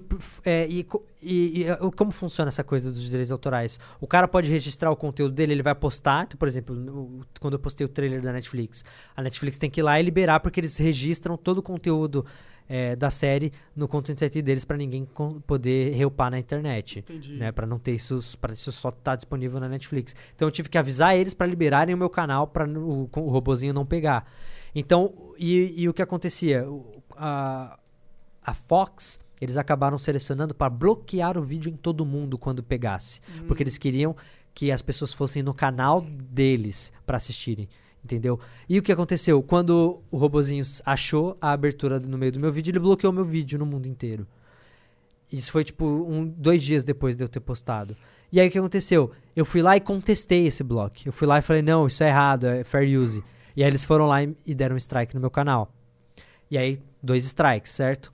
E aí quando eles deram strike no meu canal, o que, que eu achei? Eu achei que se eu reeditasse o vídeo, tirando trechos dos Simpsons, eu ia conseguir mais trechos. Então, a ab- a abertura que eu tinha colocado 40, eu falei, vou colocar 20 segundos, 15. Vou tirar o máximo de conteúdo possível para poder alegar fair use. E aí eu fiz isso e eu fui ingênuo porque a Fox já tava na minha cola. Eles foram lá e, E deram deram outro terceiro strike. E aí o que aconteceu? Eu perdi a capacidade de postar vídeo no meu canal. Eu, eu recebi um e-mail falando assim: em sete dias seu canal vai ser deletado porque você tem três strikes. E a única, a única forma que eu tinha de avisar minha audiência foi fazendo um vídeo no- na minha fanpage. Por sorte, a galera abraçou a causa. Foi pro Trending Topics na época, viralizou pra caramba o vídeo. Um monte de gente saiu em, em defesa do canal. As fanpages da Fox, de todos os veículos da Fox, era salve nostalgia, salve nostalgia. E aí, eventualmente, chegou num diretor de marketing da Fox, falou, quem que é esse nostalgia que estão falando em todas as fanpages da, da, do- da Fox? Era uma época que a Era Fox, tava 20 Fox. Fox Filmes, Fox sei lá o quê. Tinha Fox no nome, tinha. Tinha um monte de? Fox. Era tudo falando nostalgia. Aí o cara chegou em mim, eu falei, eu expliquei a situação pra ele, ele falou, cara, a Fox é uma empresa gigantesca. O cara que, que deve ter aplicado esse strike deve estar nos Estados Unidos, deve nem saber que você existe. Aí ele conseguiu achar esse cara, foi atrás do maluco responsável pelos strikes. Isso em sete dias. Isso, é, isso antes do, do tempo, nos, nesses sete dias correndo. E eu lá com o cu na mão, achando que eu ia perder meu canal, que se fosse deletado, uma vez deletado, não volta mais. E aí o cara conseguiu, a gente fez um acordo, falei que eu, que eu não ia postar ou repostar o vídeo. E aí ele tirou o strike. E é legal porque depois de um tempo, por causa da repercussão, o cara falou, não, vamos, vamos fazer o seguinte. Você só promete que não vai mais fazer coisa material da Fox e a gente deixa o vídeo no ar. E hoje o vídeo tá lá no ar. Ah, que legal, pô, que da hora. cara- o cara acabou deixando por causa da repercussão e, e aí quan- quando, ele retirou o strike, automaticamente o canal já voltou. E o bom é que nisso fez- deu uma puta publicidade pro meu canal. Sim. Sim, Então meu canal começou a crescer pra caralho depois dessa época. legal. Às, às vezes tem males que vêm pra bem, né? Uhum. Mas o cu não passava nem Wi-Fi, né? Imagina, eu achei. Nossa, achei que eu ia perder o canal. Você recebe um e-mail e na época eu não tinha contato nenhum no- dentro do YouTube. Eu era um, mais um cara lá da plataforma. Eu tinha na época tre- é, 300 mil inscritos. Porra, porque pra época era inscrito pra caralho. É. Não, na época já era muita coisa, mas é engraçado, porque aí em duas semanas eu fui pra 500 mil. Tipo, consegui Bombou. 200 mil inscritos por causa dessa, da polêmica. E um monte de gente fez vídeo falando sobre o Mileon, o David Jones, uma galera fez. Caralho, nossa, ainda bem que eu, eu já tomei dois strikes, É, mas por é causa muito tenso, cara. O pior de tudo é quando, assim, no meu caso eu tomei uns strikes por causa de uns vídeos velhão, tá É. ligado? Porque assim, a- a- a- o YouTube começou com aquele lance de, de criança, não pode parecer criança. Aí eu tinha feito um vídeo de uns memes da Copa, de, porra, dois anos atrás, antes da, da, da porra da, da política, e eles deram strike nesse vídeo velhão. Aí eu, caralho, mano, nem sabia que essa porra ainda tava aí. cara. É, sabe, você tomar um strike por causa. Às vezes perder recurso do canal por causa de um É. vídeo que você pode facilmente deletar, que não importa. É. Isso era só ter ser avisado antes. às É. O. YouTube tem um, uma- um histórico de não lidar muito bem com os criadores, né? Exato. Não, até hoje meus vídeos de história não são monetizados. Porque não é adequado pra plataforma. Isso é um absurdo, né, cara? Tipo assim, ah, tem cena de guerra. Falo, Cara, na escola, quando, quando meu professor ia passar um documentário sobre a Primeira Guerra, Tinha tinha, cena cena de de, guerra. guerra. E é uma coisa educacional. Você é sério que você e YouTube não conseguem enxergar isso? Então, assim, isso é até hoje. Eles tentam fazer coisas pra ajudar. Eles têm eu tô agora num programa deles de monetização é, para enviar o vídeo para uma equipe analisar para saber se o vídeo vai ou não ser desmonetizado. Se eles falarem, ah, isso aqui tem um problema, a gente consegue consertar antes de postar o vídeo e aí ele já sai monetizado, porque a gente entende que muito vídeo ele vai só conseguir a monetização às vezes 48 horas depois dele estar no ar. É o cara que posta, Aham. tipo aí o vídeo fica em análise e, aí aí já foi já. já foi a maioria É. das views. A gente sabe que a É. maior parte das views vem nas 70, 72 horas, primeiras 72 horas é a maior parte das views, dependendo do conteúdo, claro. Dependendo, claro. Mas a, mai- a maioria dos conteúdos é assim. Então, se você não monetizou naquele, naquele período, você já perdeu é, boa parte do dinheiro que você poderia ter ganhado. Sim. Então, é, um, é um, é um recurso bacana que eles estão testando agora comigo, que super ajudou, né? Num vídeo, em alguns vídeos que eu já utilizei, eles já falaram, opa, aqui tem uma imagem, o vídeo do fascismo, eles ajudaram. Já, ah, aqui tem uma imagem aqui que não, talvez não passe. Aí a gente tirou e foi monetizado. Ah, Interessante. Que bom que existe isso e fico pensando se isso seria viável para, com certeza não é para todos os criadores, imagina. Tem que ser um cara mais É porque é, um- é uma, é uma equipe, é um- são é. pessoas, né? Pois é. Pra automatizar, porque você precisa do, do- da percepção humana. que automatizado já é, né? Porque automatiza, Proble- automatizado já caga. Aham. Já tem um monte de problema. Então você precisa de um ser humano olhando aquilo pra falar, beleza, não tem problema nenhum com isso aqui. É, eu imagino que você precise qualificar, por exemplo, você, o canal, fala sobre essa parada aqui. Então, vamos... Mas acho que o YouTube podia dar alguns selos pra canais que Podia. são. Antigamente Sabe? era isso, né? É, Antigamente você ser verificado, A, a você- parceria, não, se você ser parceiro do É, YouTube, ser era, parceiro, né? era isso. Você, porra, é, nós demos um aval que você pode fazer o que você quiser. E antes era isso. É, mas é, mudou muito, né, a maneira É. com que o YouTube funciona. Mas acho que eles podiam, né, pra canais educativos, né, é, o Ciência Todo Dia, por exemplo, sa- saca? O- o- conteúdos que a gente sabe, o Manual do Mundo, que- canais que, que a gente entende que tem responsabilidade. Claro. Eles poderiam dar um selo pra esses canais, Com né? certeza, eu concordo pra caralho. Mas, Felipe, valeu, cara. Obrigado por ter vindo O conversar papo com rendeu, nós. né? Eu Pô, sou, eu sou bem prolixo Ótimo, também. maravilha. Não, cara, assim que é bom, caralho. A gente viajou muito longe, foi sim. outras galáxias. É isso, obrigado aí pelo, pelo, por ter cedido o espaço pra eu, pra eu falar. Fico feliz de ver o negócio, o Flow bombando. É, sei da tua história na internet, sei da, da sua O também. Monark vai chorar. Não, mas é, é- eu acho legal, cara, é importante, porque às vezes a internet é muito injusta. A internet às vezes é muito injusta, É, injusta. sabe? E, às vezes uma galera excelente acaba sendo deixada pra trás, ou acaba perdendo um pouco relevância. E você vê e você fala, pô, que, que merda, um pessoal, uma galera. E você é um cara que ficou feliz de ver que tá, que tá aí bombando com o Flow. Agradeço mais uma vez. Claro. Convido todo mundo a assistir minha série agora dia 4 de agosto, Mundo Mistério, gravem esse, esse nome na Netflix. Bombem lá, porque aí eu consigo fazer uma segunda temporada. Acho que é só pesquisar Castanhari e deve aparecer a tua cara lá, né? Série do Castanhari. já dá pra você ir agora lá. Se você ir em lançamento, já tem lá a série lá com o trailer. Dá pra você colocar um lembretezinho lá. Legal. O pessoal da Netflix falou que foi bem o trailer dentro da plataforma. Então eu tô. Eles estão estão, eles estão me deixando esperançoso. Você sabe qual que é a expectativa que eles têm de engajar de views, de pessoas que eles. Eles têm isso? Eles não dizem- abrem muito número, não, Entendi, cara. entendi. Netflix, eles são meio misteriosos com a questão dos números, né? Eles falam, tipo, se foi bem ou se não foi. Hum. Ah, foi bem. Então eles, fal- eles falaram que tá indo bem o trailer dentro da plataforma, o que, o que já quer dizer algo, Sim. né? Eles não falariam isso à toa. Não, não. E acho que eles têm uma expectativa, né? E acho que o- só pela repercussão do, do, da- do anúncio da série, do trailer e tudo mais, já, eles já ficaram muito felizes. Eles falaram que foi acima do que eles esperavam. Acho foda. Então, Maneiro pô, demais. Isso, já, é- isso, isso já é um ótimo sinal. Maneiro demais. Mas calma que ainda não acabou. É. Você que tá assistindo, a gente vai ler uns beats aqui, suas mensagens. Só uma pausa aqui de uns 3 minutos pra gente dar uma mijada. E ô, vocês pegaram aí todos os códigos do Rastone? O penúltimo vai passar agora durante a pausa e o último no final. Então, ó, o cara que. O penúltimo, então, provavelmente é só pra quem é sub, né? Porque vai estar passando um ad, não é isso? É, Ou podemos fazer, de Ah, repente, é passar, tipo, agora, assim. Tipo, agora, que Ó, como tá na olha tela aqui, aí. olha Olha aqui na aí, que tela aqui, doideira. Que a gente já volta, galera. Rapidinho. Valeu.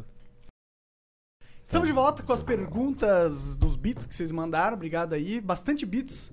É, o pessoal tá querendo muita curiosidade de saber o que você pensa. Claro. Então eu vou mandar aqui. O Véi Rafa mandou 200, é, 2 mil bits e falou: Salve Gão, Monark e Castanhari. Queria compartilhar aqui minha página em que pego trechos de filmes, livros e músicas e elaboro reflexões e questionamentos sobre diversos temas chamado arroba é, conduta cult. Conduta cult. Tem uma pegada niilista e relativista trazida por vários convidados do Flow. Por isso, caralho. olha aí. Por isso penso que vão gostar. Dê uma olhada lá, tamo junto. Lembrando que ele mandou 2 mil bits, porque pra você mandar alguma divulgação é pelo menos 2 mil bits. É, um número que a gente tirou do nosso cu. E vai é aumentar isso. porque tá barato. O Henrique Bissoli mandou 300 bits. Salve Igor Monark. Trampo foda. Mandem um vai tomar no cu, Felipe Campanelli. Não é tu. Olha. Ui, achei que era pra tá. mim. Achei que era pra mim. Eu já ia falar, poxa, os caras estão lendo uma mensagem me ofendendo. Eles são um bando de arrombado. O maior arrombado de São Carlos. Então não é tu. Não sou eu, porque eu sou de Osasco. O Sana Blake mandou 300 bits e falou: Fala, mano, vocês são foda. Mande um salve pra Garrula. Um salve, Garrula. O Jô Férgio mandou 300 bits. Parabéns pelo projeto na Netflix. E mais parabéns ainda pela namorada Castanhari. Caralho. Obrigado, entendo. É, realmente ela é maravilhosa. Eric, chama. Eric chama o Gordiro. Ele tem canal na Twitch. Não sei do que você tá falando aqui. É, e escritor, mestre, RPG, tradutor, entrevistador internacional e conhece cinema como ninguém. Ô, louco. Valeu. O Valeu. cara é bom. Mas O- quem é Eric? Não sei. Vai lá. A Letícia RSZZ mandou 2 mil bits também e falou: Salve galera do Flow, podcast. O melhor podcast do Brasil. Gostaria de divulgar um projeto que comecei com um amigo, Latim Lingo. é o nome do projeto. Somos estudantes de letras na Europa e demos aulas per- personalizadas de espanhol e inglês para todos os níveis. Todos os níveis. Também compartilhamos dicas de trabalho fora do Brasil, estudo, intercâmbio e muito mais. Quem quiser dar uma força é só seguir no Instagram, arroba latim.lingo. O Artnote 1337 mandou 300 bits. Salve pessoal do Flow, salve Castanha. Salve, querido. Desculpa tomar espaço de novo aí pra divulgar, mas o YouTube matou o alcance do nosso canal que estamos fazendo o que dá. Tá, É, mas o aí, resto tá ó, arriscado. É, o resto tá escado porque pra você mandar divulgação é pelo menos 2 mil bits e vai subir. O, o Jof... é, aproveita que vai subir. O Joferu, é, Joferju é, mandou 300 bits e falou Castanhari, ir para um TV, um canal aberto de TV tipo SBT, não seria mais fácil fazer seus, seus projetos com uma força da TV? Nada, seria mais difícil, porque na TV também tem essa questão do direito autoral que pega, sabe? Eu só consigo fazer o que eu faço no, no YouTube e na maneira que eu fiz na Netflix numa plataforma de streaming que tem é, orçamento pra eu conseguir os direitos disso e A TV não investir. tem orçamento, você A, acha? a TV não teria orçamento. eu Eu, não iria pra TV pra fazer uma coisa que Meia eu, boca. Meia boca, Brega, saca? né? É. Então acho que a Netflix foi o melhor lugar que eu poderia ter ido. E é, e é um dos maiores, né? Já tá Porra, na engolindo a minha, na televisão. minha né? opinião também, cara. Também. Dá uma de moral Deus. tá no Netflix. Imagina, né? E Porra. assim, é o primeiro youtuber do Brasil a ter uma série original na Netflix, sabe? É. Não é um especial, é uma série de um oito. né? É uma série original de oito episódios, cara. Então, assim, é, uma, é um privilégio muito grande. pra Legendado em uma caralhada de língua. Mais né? de 14 idiomas, sei lá. Foda demais.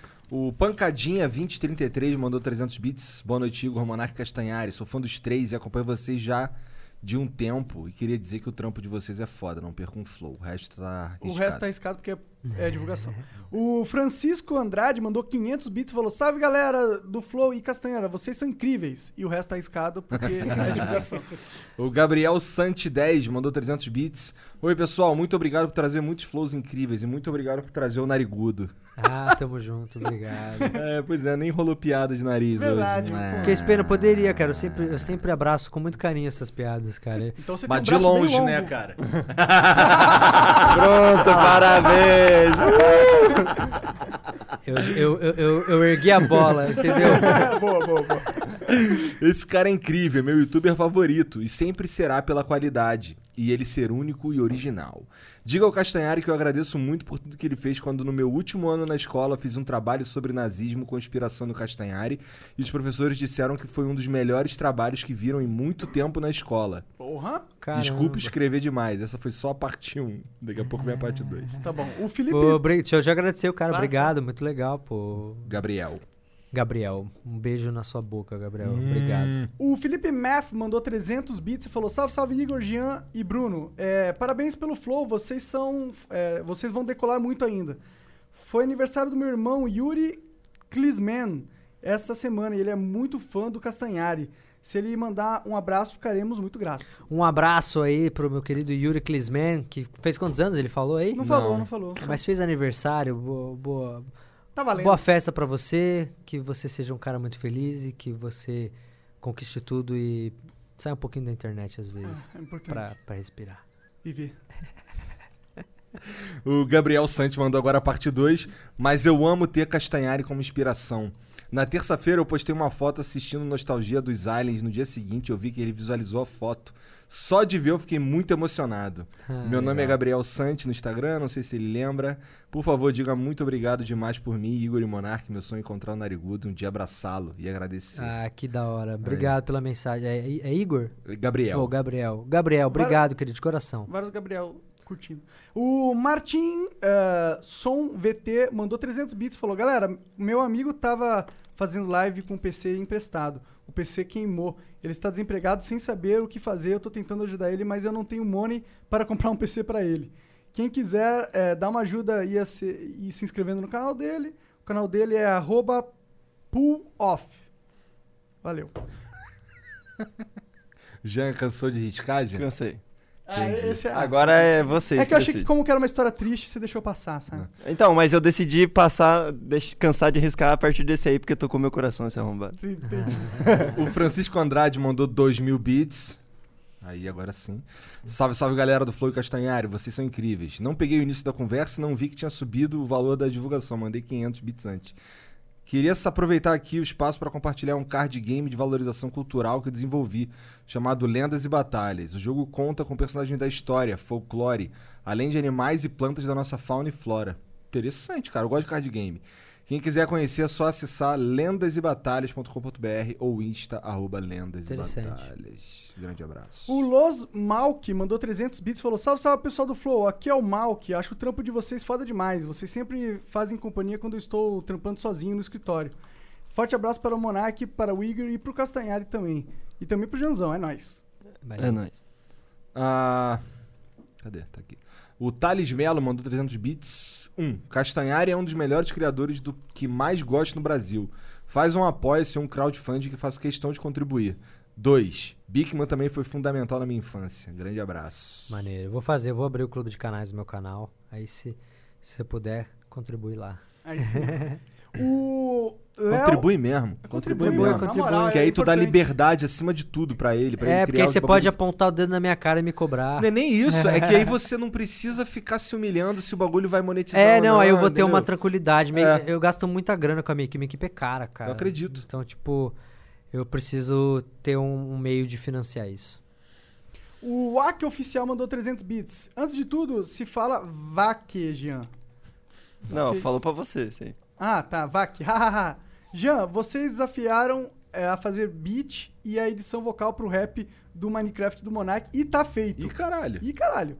Postei no canal Casa 136 e agora quero muito o meu feat de trap com o Monark. Imagina o Monark Trapstar. Imagina? Ah, dá pra imaginar, cara. Dá pra imaginar. Você já fez de tudo na internet, que né? não? Por que não mais Por que isso? não? Eu ia precisar de bastante ajuda. Bom, o, e aí ele falou, Casa 136 tá patrocinando o Flow, hein? KKK. Da hora, mano. Valeu, obrigado. Vou dar assistida ali. O Léo Maguela mandou 300 bits. Parabéns pelo flow. Comprei bits pra dar moral pro Castanhari. Não, cara, vem tudo pra gente. É, Não vai nada pra mim, mas eu, mas eu fico feliz. Tem que, tem que, tem que. Eles estão dando o espaço pra eu divulgar, eles têm que ganhar os louros graninha, disso é. também. Tudo bem, não me importo. o K... É o Eléu, o Eléu. Ah, desculpa. O Eléo mandou 300 bits e falou: Salve Castanhari, te acompanho há 4 anos, gosto pra caralho do teu conteúdo.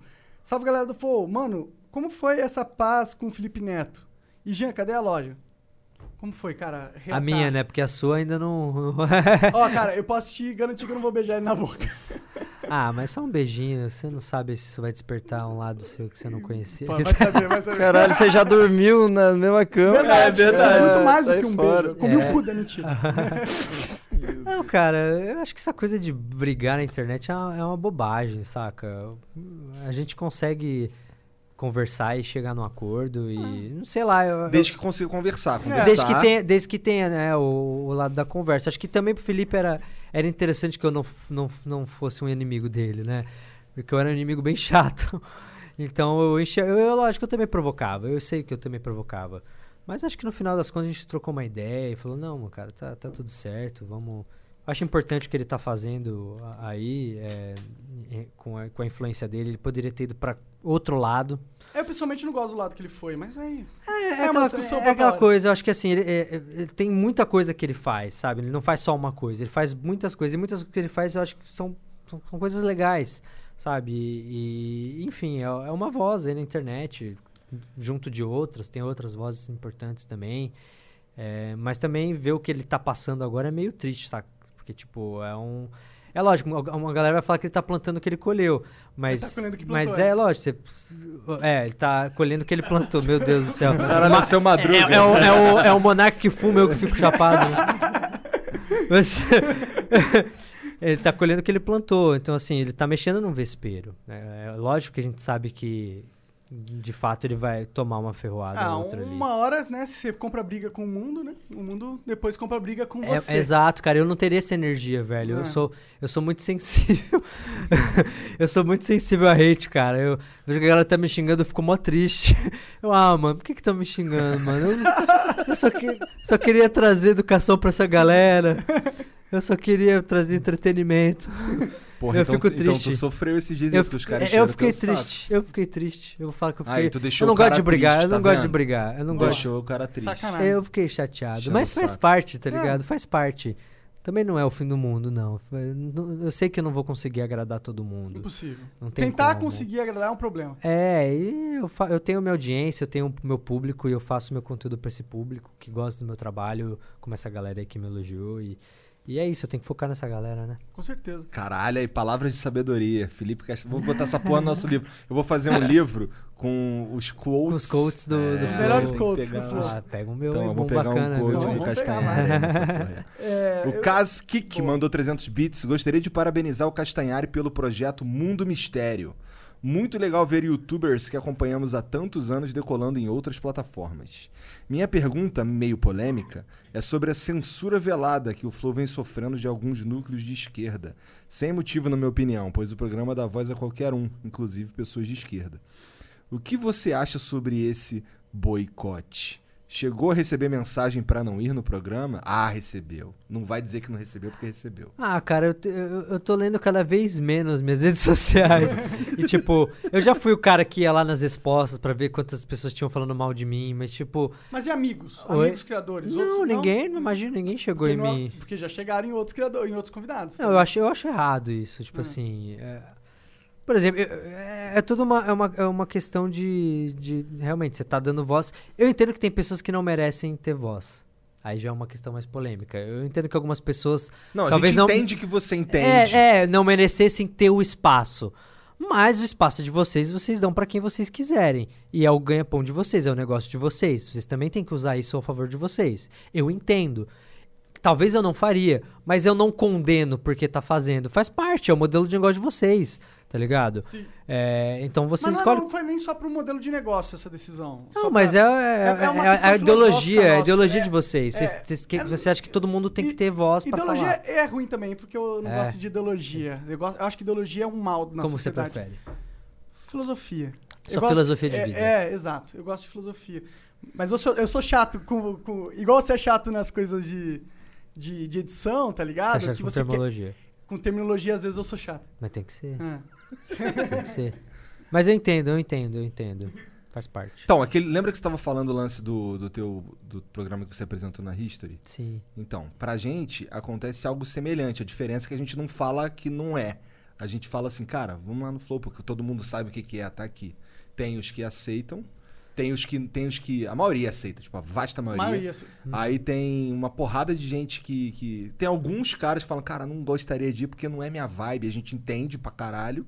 E tem os caras que fingem que não existe também, tá ligado? É, acontece. O Ar, Artnote mandou um 3. Ué, é, Artnote 1337 mandou 300 bits e falou: Abraço pro Castanha e pros guri do Flow. Um dia vão me chamar pra ir no Flow. Anota aí. Abraço do Zoeira Alheia no YouTube. Beijinhos. O Thales Melo mandou 300 bits. Europeus não pegaram doença dos índios porque não havia ampla domesticação de animais nas Américas. Ó, mas tem um argumento aí. Ó, da hora. Assis- assista America Pox, The Missing Plague. Ah, Massa, maneiro. massa Pô, demais. vou assistir. Qual... Será que tem na Netflix? Deve ter, tem Deve tudo ter, lá. Tem, tem É. um link no YouTube. Tem um link no YouTube. Então deve Tem ser no YouTube, YouTube. pra ver. YouTube. Legal. America Pox, The Missing America Plague. Pox. Maneiro. O Kawasani Sama mandou 300 Escreveu bits. Plague errado, mas tudo bem, vai. Tudo bem. O Kawasani Sama mandou 300 bits e falou: Fala Castanhari, Monark, Igor e Jean. Uma dúvida pra vocês. Se um alien chegasse pra você e te oferecesse uma viagem pro espaço por um ano, vocês iriam? Eu iria, pô, por que não? Pô, um ano é muito tempo. Depende do que eles vão querer fazer comigo em um ano. É, vai confiar no alien, porra? Cê- É, é, é, qual- qual- assim, sabe? Por que ele tá chegando em mim? Por que, que ele quer? O que, que ele quer de mim durante Onde ele um vai ano? pôr essa sonda aí? Verdade. Por onde ele vai me levar? O que, qual o interesse dele? Ele quer me estudar? Ele quer entender como eu funciono? Ele vai ficar fazendo uns exames médicos em mim? Sabe? O que, que eu sou? Por que eu seria diferente do que uma vaca é para o ser humano agora? Pra esse alienígena, sabe? É, total, né? Eu não iria, não. Tá louco. O Faz Ci- sentido, mas se ele deixasse uma grana com a minha família, eu ia.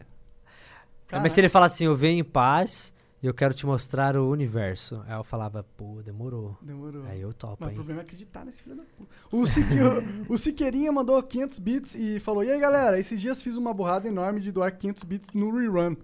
Porque eu sou muito ruim de entender a agenda, mas hoje tô aqui. Aí sim, Siqueirinha, tu é burro Valeu, cara. mesmo. Porque tá escrito enorme rerun no bagulho. É, aí no canto, pô. É, mas valeu, cara. Seus beats vão ser apreciados do É, mesmo jeito. com certeza. não. Obrigado pela moral. O Siqueirinha mandou de novo 500 bits. Queria aproveitar. Eu tô pra publicar um livro daqui a um mês. Ele vai sair é de fantasia, inspirado em nostalgia, blá blá blá, blá aquele lance lá que é 2 É, mil ele Arroba saca.vintage. Então, como você já mandou bits antes, tá aí. Eu falando que o nostalgia foi anime, filme, tudo foi inspiração pra ele. Ah, Arroba saca.vintage. O Igor Beltrame2207 mandou 301 bits e falou: Boa noite, paisada. Piazada. Piazada. Piazada. O cara morou em Curitiba e não Não sabe. foi mal. Caralho. Sou um péssimo curitibano. Gostaria de mandar um abraço pro Ainda Monark. bem, cara. Obrigado por ser um péssimo Curitibano. É, pro Monark, pro Igor e pro Castanhari. Um beijo pro Lucas do Nutilismo. Tamo junto, galera. Aí, Jean, pra Loucão. você não, hein? É porque eu sou de Curitiba.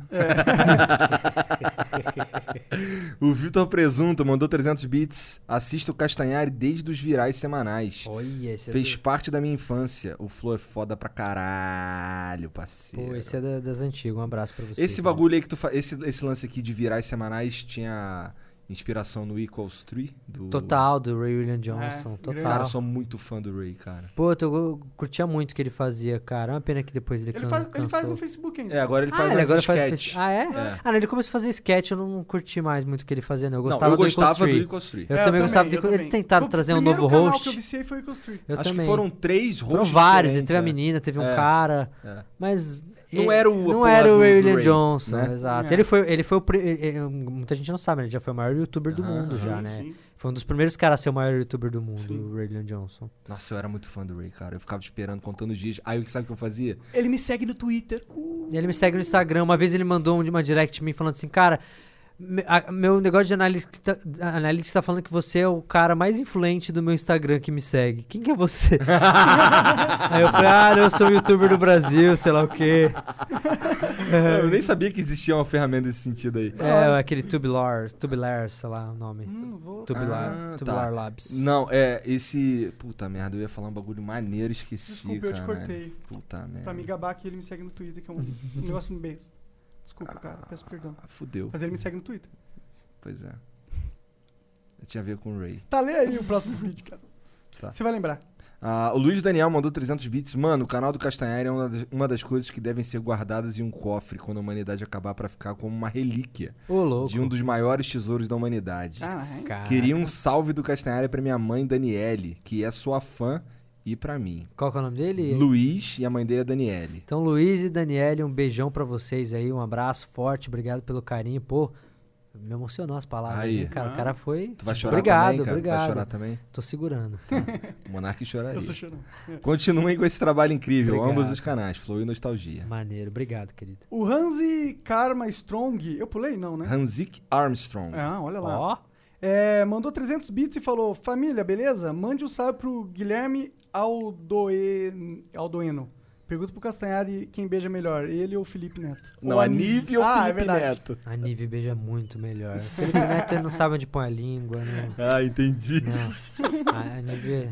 Ai, tá, beleza. o Dindo Bruno mandou 300 bits. Dali, rapaziada, manda um salve aí.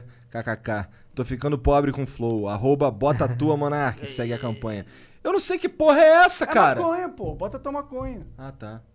Ele deve estar querendo pitar com o Monark. É, ah, isso. tá, entendi. É, o Pedro Desculpa. mandou 300 bits e falou: Salve Castanhari, Igor e Monark. Manda um salve pro meu amigo Fred e vai tomar no cu pro meu brother, pro Matheus Ribeiro. Não sei se é brother. Ô, Matheus Ribeiro, vai tomar no vai seu tomar no cu. cu, Matheus. Vai tomar no seu cu. Ô, Jean, tá? manda ele tomar no cu aí. Vai Eu não, tomar sei no o que, cu. eu não sei o que ele fez, mas, Manda pô, vai tomar no cu. Vai tomar no cu, Matheus Ribeiro. Pô, cara, não faz isso. Ô, Matheus, porra, Ô, vai Matheus. tomar no Vai seu tomar no cu. cu, Matheus. Caralho. Deve ser um bagulho doido, né, cara? Pô, o cara querer gastou dinheiro O cara pra gastou fazer. dinheiro pra mandar um amigo tomar no cu.